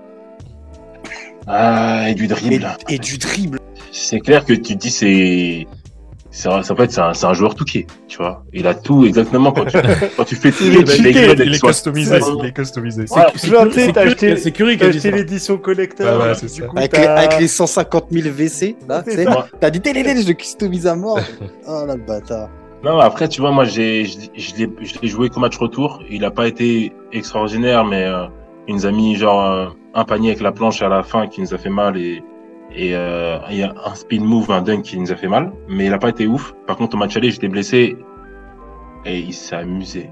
Le petit s'est amusé. Quand je te dis c'est amusé, Ouais. moi, j'étais sur le banc et il jouait contre notre intérieur à l'é- à l'époque, Luc Fischer. Oh, il s'est amusé. Et, et limite, en plus, c'est insolent, tu vois, Luc Fischer, il, il a, il a une femme, deux enfants, tu fais pas ça. Il il- mais je sais pas si vous, vous avez pas, enfin, peut-être vous vous souvenez pas, mais en fait, à un moment donné, il a eu des highlights. Tous ses paniers étaient en mode highlight euh, sur NBA, sur un seul match. C'était que sur Luc Fischer. Nous, on n'a pas relevé, hein, en vrai. Mais nous, on a vu ça après le match. On s'est dit, mais gros, euh, t'es américain. Toute ta famille, elle voit ça sur ESPN, NBA. Et le gars, il s'est- je te dis que après ce match-là, il a plus été le même. hein. Il a plus été le même, le mec. Ah bah ça te Il a, man- homme. hein. il a mangé des crosses, des, des faits de haut et shoot. Il a essayé de, de prendre un shoot. Il s'est fait contrer. La balle est partie euh, au, deuxi- au deuxième rang. Et puis, à un moment donné, le petit, il met un move. Non, ça, par contre, c'est insolent. Il met un move et puis il revient vers notre, il revient en défense et vers notre banc et il fait, he can guard me. He can guard me. Ah, Il a- le gars, il a- il a 19 ans. Il a déjà l'attitude en, en Il vrai. a l'attitude NBA. Oh déjà. my god, tu dis non, non, non, non, non. Là, moi-même, j'étais sur le banc, j'étais, moi, je- tu sais, j'étais obligé de rigoler, j'étais obligé de dire, euh, ouais, il can guard you. Mais c'est pas, Mais- c'est pas ce qu'il avait fait, truc euh, Iverson, euh, quand il avait, quand il avait commencé euh, à, à jouer. Et puis il y avait même Jordan, il avait fait un cross à Jordan. Et Jordan, Ouais, il il avait ah, Jordan lui avait reste- même dit ouais non et mec sincèrement il il y, a il y a un truc qui s'appelle le respect et euh, Ouais. ils, ils avaient demandé la ligue avait demandé à, à Iverson de dire pardon enfin ridicule mais un truc de ouf Ah ouais? Non, mais le gars, le gars, il a, c'est quand même le mec là, il était sur euh, NBA Extra. Dis-toi, euh, il a beau faire euh, 2m20 machin, il n'était pas assez grand pour porter tous ces trophées qu'il a gagnés cette année. Ouais. Le mec, il a tellement de trophées qu'il est obligé d'avoir un mec qui porte ses Pour trophées. quoi. ses trophées. Ouais. Non mais Non, c'est Il y a un mec c'est- qui, c'est- qui porte c'est- le mec qui porte le trophée. c'est fou, hein, c'est fou. euh, tu vois, genre, le, le gars vit déjà une, une vie de superstar et, et je- de ce que moi j'ai entendu, c'est quelqu'un de super gentil, humble et tout, mais les gens, tout le monde veut le voir. Nous, à Nancy, il y a des gens qui sont restés dans la salle énormément pour le voir. Il, il peut être exhorté par des, il a, il a ses gardes du corps, tu vois, il, il peut pas, Ouais. en fait. C'est, c'est, c'est, c'est, c'est ouf de vivre ça et T'ima- d'être aussi calme, tu vois, à son, à son âge. Le jour de la draft, ils ont prévu de lui faire une soirée au Louvre avec un gros truc, machin et tout. Enfin, alors que, mais mec, on a eu des gars comme Tipeee, tu vois, on n'a jamais fait ça avec Tipeee. Ouais, mais c'est parce que c'est pas, c'est, c'est l'ère, l'ère des réseaux sociaux. Mec, c'est une histoire une histoire- clairement une histoire de génération bah oui aussi. hein. Et de pognon que- surtout. Ouais, tu vois, un grand joueur, un grand joueur, c'est pas que les stats. Est-ce que, est-ce qu'il a cette aura? Est-ce qu'il dégage ce truc sur le terrain qui fait que, euh, waouh? Tu vois ce que je veux dire? Parce que tu peux avoir des bons, des mauvais matchs, tu peux, mais il y a des joueurs qui, ont, qui dégagent un truc. Où sur le terrain, tu sais que tu sens le danger. Mhm. Tu vois? Bah, bah, tu vois, je pense qu'il l'a par le moment, et je pense aussi que ce qui est, c'est normal. En fait, il a 19 ans et qu'il l'aura après. Mais, mais, mais c'est, déjà sa présence est, est, est- est phénoménale parce qu'il il, il va te, il, il, il va, il va te, te dissuader énormément de shoot. Les équipes ne jouent pas pareil quand lui il est sur le Mhm. terrain que quand il est pas sur le terrain, tu vois. Donc ça, ça, c'est rien qu'à ça par rapport à son corps. Mais après, prendre le, assez constant, je trouve. mais après, prendre le momentum du match, savoir, tu sais, quand je vais accélérer, diminuer, tout ça, ça, il va l'apprendre au fur et à mesure. Il va l'apprendre à la dure, mais il va l'apprendre au fur et à mesure. Mais, mais après, quand il veut vraiment prendre le match à son compte, il l'a fait beaucoup de fois et il a réussi, tu vois, avec la, parce qu'il a déjà avec les qualifiés avec l'équipe de France et aussi avec les, les, les Mets. Après, ce que je te dis, moi, je sais pas exactement ce qui va se passer en NBA parce que NBA, c'est, il faut, il lui faudra un peu de temps. Je pense pas qu'il va venir et tout péter tout de suite parce qu'il y, a- il y, y a la dimension physique aussi qui compte. Ouais, tu ouais, vois. il est trop frêle. Pour Bah, l'instant, le truc- pour moi, il est Le trop truc, frêle. c'est que le truc, c'est qu'il a parlé. Hein. Ouais, c'est ça. il a parlé et que du coup, euh, beaucoup de mecs l'attendent. Bah ouais, c'est ça le problème Bah, Et dès, déjà, la, déjà- et dès la première mais- saison. Mais Pas- est, il est obligé de parler, tu sais, parce que déjà, même sans parler, on l'attend. Tu sais, les, les Américains Ouais. sont comme ça. Vous apportez d'importance à un mec qui a jamais mis les pieds ici, euh, ça passe pas. Chez eux, ça passe pas du tout, tu vois. Et même si tu dis qu'il est bon, nous, on préfère d'abord ceux qui sont chez nous et les Américains, tu vois. Donc, déjà, ça parle, ça passe pas. Donc, et, carrément, la NBA rachète ses propres matchs et les fait passer sur l'application. Ça, ça, j'ai jamais vu. Incroyable. Donc franchement, il est déjà attendu. Après qu'il parle, c'est une chose, mais il faut toujours remettre les actes dedans. Et après, t'as as envie, t'as envie. Moi, quand je l'écoute, j'ai envie de dire, euh, bah, tu vois, euh, agi- agis. Il faut agir maintenant, tu vois. Faut, faut que tu, faut que tu réussisses à, à être à la hauteur de tes mots, tu vois. je, je veux pas dire que c'est normal, mais mais tu vois, un joueur comme ça, que- enfin, tu- tu- ils ont parlé un petit peu euh, tout ce qui est LeBron et euh, les grands joueurs de la NBA. Ils disaient que c'est c'est un peu une licorne, tu vois. C'est le mec, euh, c'est le mec, euh, ça arrive une fois tous les combien, un mec comme ça qui débarque en NBA. Donc oui, c'est un mec, il est imposant. euh, physiquement, physiquement, il est pas imposant. Il est, il est surtout très grand. Il dribble, il shoot, et, et ils vont juste l'attendre au tournant. En fait, dès qu'il va arriver, ça va être, euh, ils vont avoir les crocs. Mmh, Ouais, c'est ça le truc Et ça, c'est sûr. Maintenant, si s'il arrive à, à physiquement à tenir la distance et à enchaîner une à deux saisons, euh, le futur, le futur de, de la ligue, ouais, il Ah, appartiendra, c'est sûr. et regarde, tu, tu, tu prends un Adetokounmpo qui est arrivé dans la ligue, c'était, c'était une brindille. Maintenant, le mec, je veux dire, il est, il est ultra physique. Voilà, Ouais, il c'est- a pris. si, tu il, a mis- le- il, a, il a pas fait ça en un an, tu vois. non, bien sûr, mais si tu le muscles là, tu En un été, par contre, et, il euh, a pris, il a pris d'un coup. hein. si physiquement tu le travailles, euh, pouah, euh, ça va être, ça va être un monstre, hein, clairement. Mais ce qui est marrant, c'est qu'il fait vraiment partie du- d'un gang, en fait. Parce que son père était euh, sportif professionnel, sa sœur est genre de joueuse de, basket aussi professionnelle. On dit que son petit frère est aussi apparemment voué à avoir un destin un peu comme Victor. C'est fou en fait. Des fois la génétique c'est dingue. C'est clair. Mais après, t'as envie, as envie que ça, ça, ça fonctionne. T'as envie que ça fonctionne. Euh, bah déjà pour lui et après tu te dis pour, pour, pour si son petit frère il arrive et, et qu'il met aussi tout le monde d'accord tu, tu te dis euh, ça, ça, ça, ça, serait ça serait bien tu vois. Déjà génétiquement tu, tu fais un enfant qui fait 2 mètres 23 et qui shoot comme ça et qui je dis waouh. Moi je, le, le, il faut le sortir en 2 mètres 23 mais en vrai c'est bien parce que on a en fait c'est ce qui moi ce que, ce que, ce que je, ah ce que je trouve bien avec ce joueur c'est qu'au moins on aurait pu, on pu en profiter au moins une, ou deux saisons en France. Et ça, ça, en vrai, ça fait plaisir. Parce que généralement, ces mecs-là, ils partent euh, très tôt, ils vont en université là-bas, etc. Là, non, on a eu l'occasion au moins de le voir jouer un petit peu en France.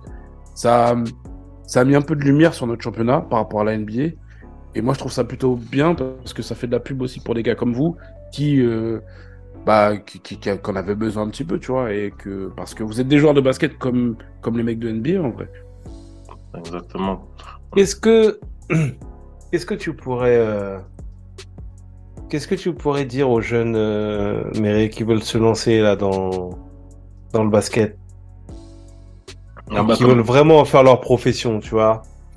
Qu'est-ce que tu pourrais leur conseiller? Qu'est-ce que tu pourrais leur donner comme petit, comme petit tips?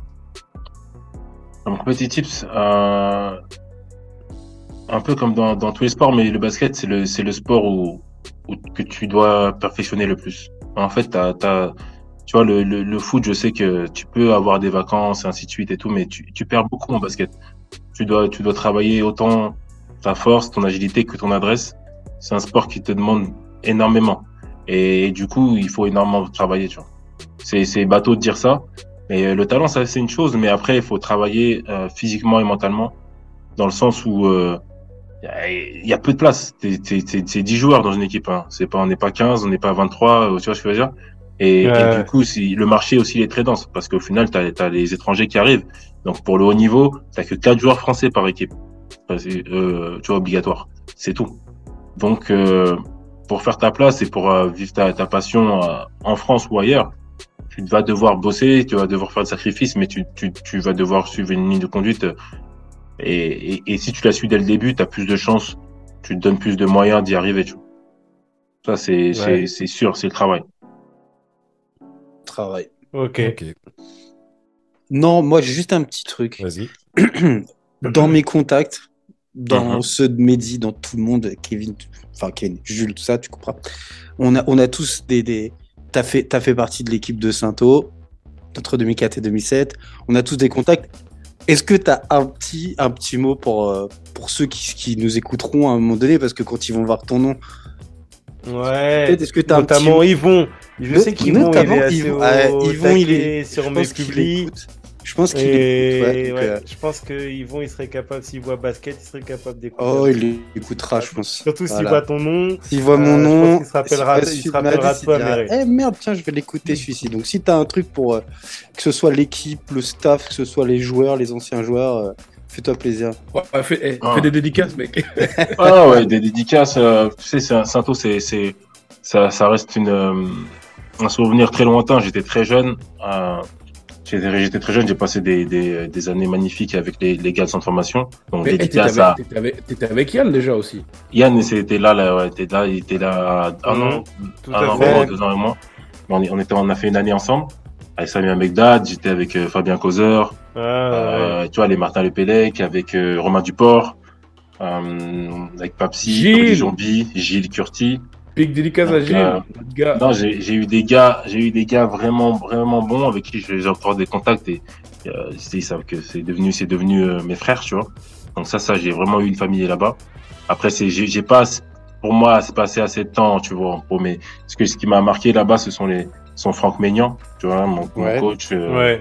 C'est aussi euh, Souza, tu vois, Jean-Manuel Souza. Ah, et, ouais et, et, Christian Manchot qui, qui, était, qui était mes coachs là-bas et qui, qui, qui, franchement qui, avec qui j'ai super beaucoup beaucoup appris tu vois vraiment beaucoup appris et après bon tu sais la ville de, du Havre bon j'ai j'ai j'ai du mal à retourner parce que j'ai deux trois bails qui me cherchent là-bas, mais Eh, c'est la, même chose pour. Eh, pourquoi tu crois qu'on a tous quitté Sauf euh, Matt? Parce que Euh, ouais, parce que je suis blanc, frère. Tout. Mais non, mais voilà. Après, sinon, non, sinon, sinon, ouais, mais après, c'était- sinon, c'était- faut, pas, faut payer des pensions et tout. Ouais, il y a des trucs, il y a des reconnaissances j'ai de pas- paternité. et tout oui. ça. Moi, j'ai Eh, pas les alors- moyens pour ça. Et petite info, euh, bientôt, euh, on pourra, les mères pourront déclarer un enfant seul, sans père. Bah, Ça, peut, ça peut être cool. Ça peut être cool, hein. Je vais retourner. hein. ah mais c'est cool. Euh, Bah, en tout cas, franchement, euh, c'était euh, un plaisir, mec, de, de- de t'avoir ouais. avec Ouais, nous. merci Merci pour à tout. vous, c'était vraiment fait. Très grand Merci beaucoup. plaisir. Quand Merci. tu veux, quand tu veux, tu reviens. Ouais. Avec Pas de plaisir. soucis, ouais. Avec plaisir. Vous me dites, moi, je suis, je suis, je suis partant. C'était c'était vraiment fun. Merci. On, On on a- aura l'occasion, t'inquiète. On a un grand canapé virtuel là. On peut inviter plein de gens, donc il n'y a aucun souci. Ouais. En tout cas, mec, franchement, le, le, le seul truc qu'on pourra te, te souhaiter, c'est non seulement, bien sûr, euh, bonne réussite pour, euh, pour ta, ta saison et tes futures saisons, mais surtout, franchement, gars, euh, félicitations pour ton plus beau lancer franc. C'est euh, le bébé que tu attends qui va arriver bientôt. Merci beaucoup. En tout cas, les mecs, je vous dis merci à vous. Avec plaisir, bon. Et puis, ben, comme dirait euh, l'ami Kobe, là Ah, t'as laissé, un... Ah, t'as laissé... mec, t'as mec. laissé un blanc parce qu'il parle plus, c'est ça Wow, eh, non, mais là, c'est ça vole, ça vole pas haut. Ça- ah non, j'arrête, j'arrête, c'est ça. Oh non, non. Comme, Oh comme non. dirait l'ami Snoop, la suite au prochain épisode. Brrra.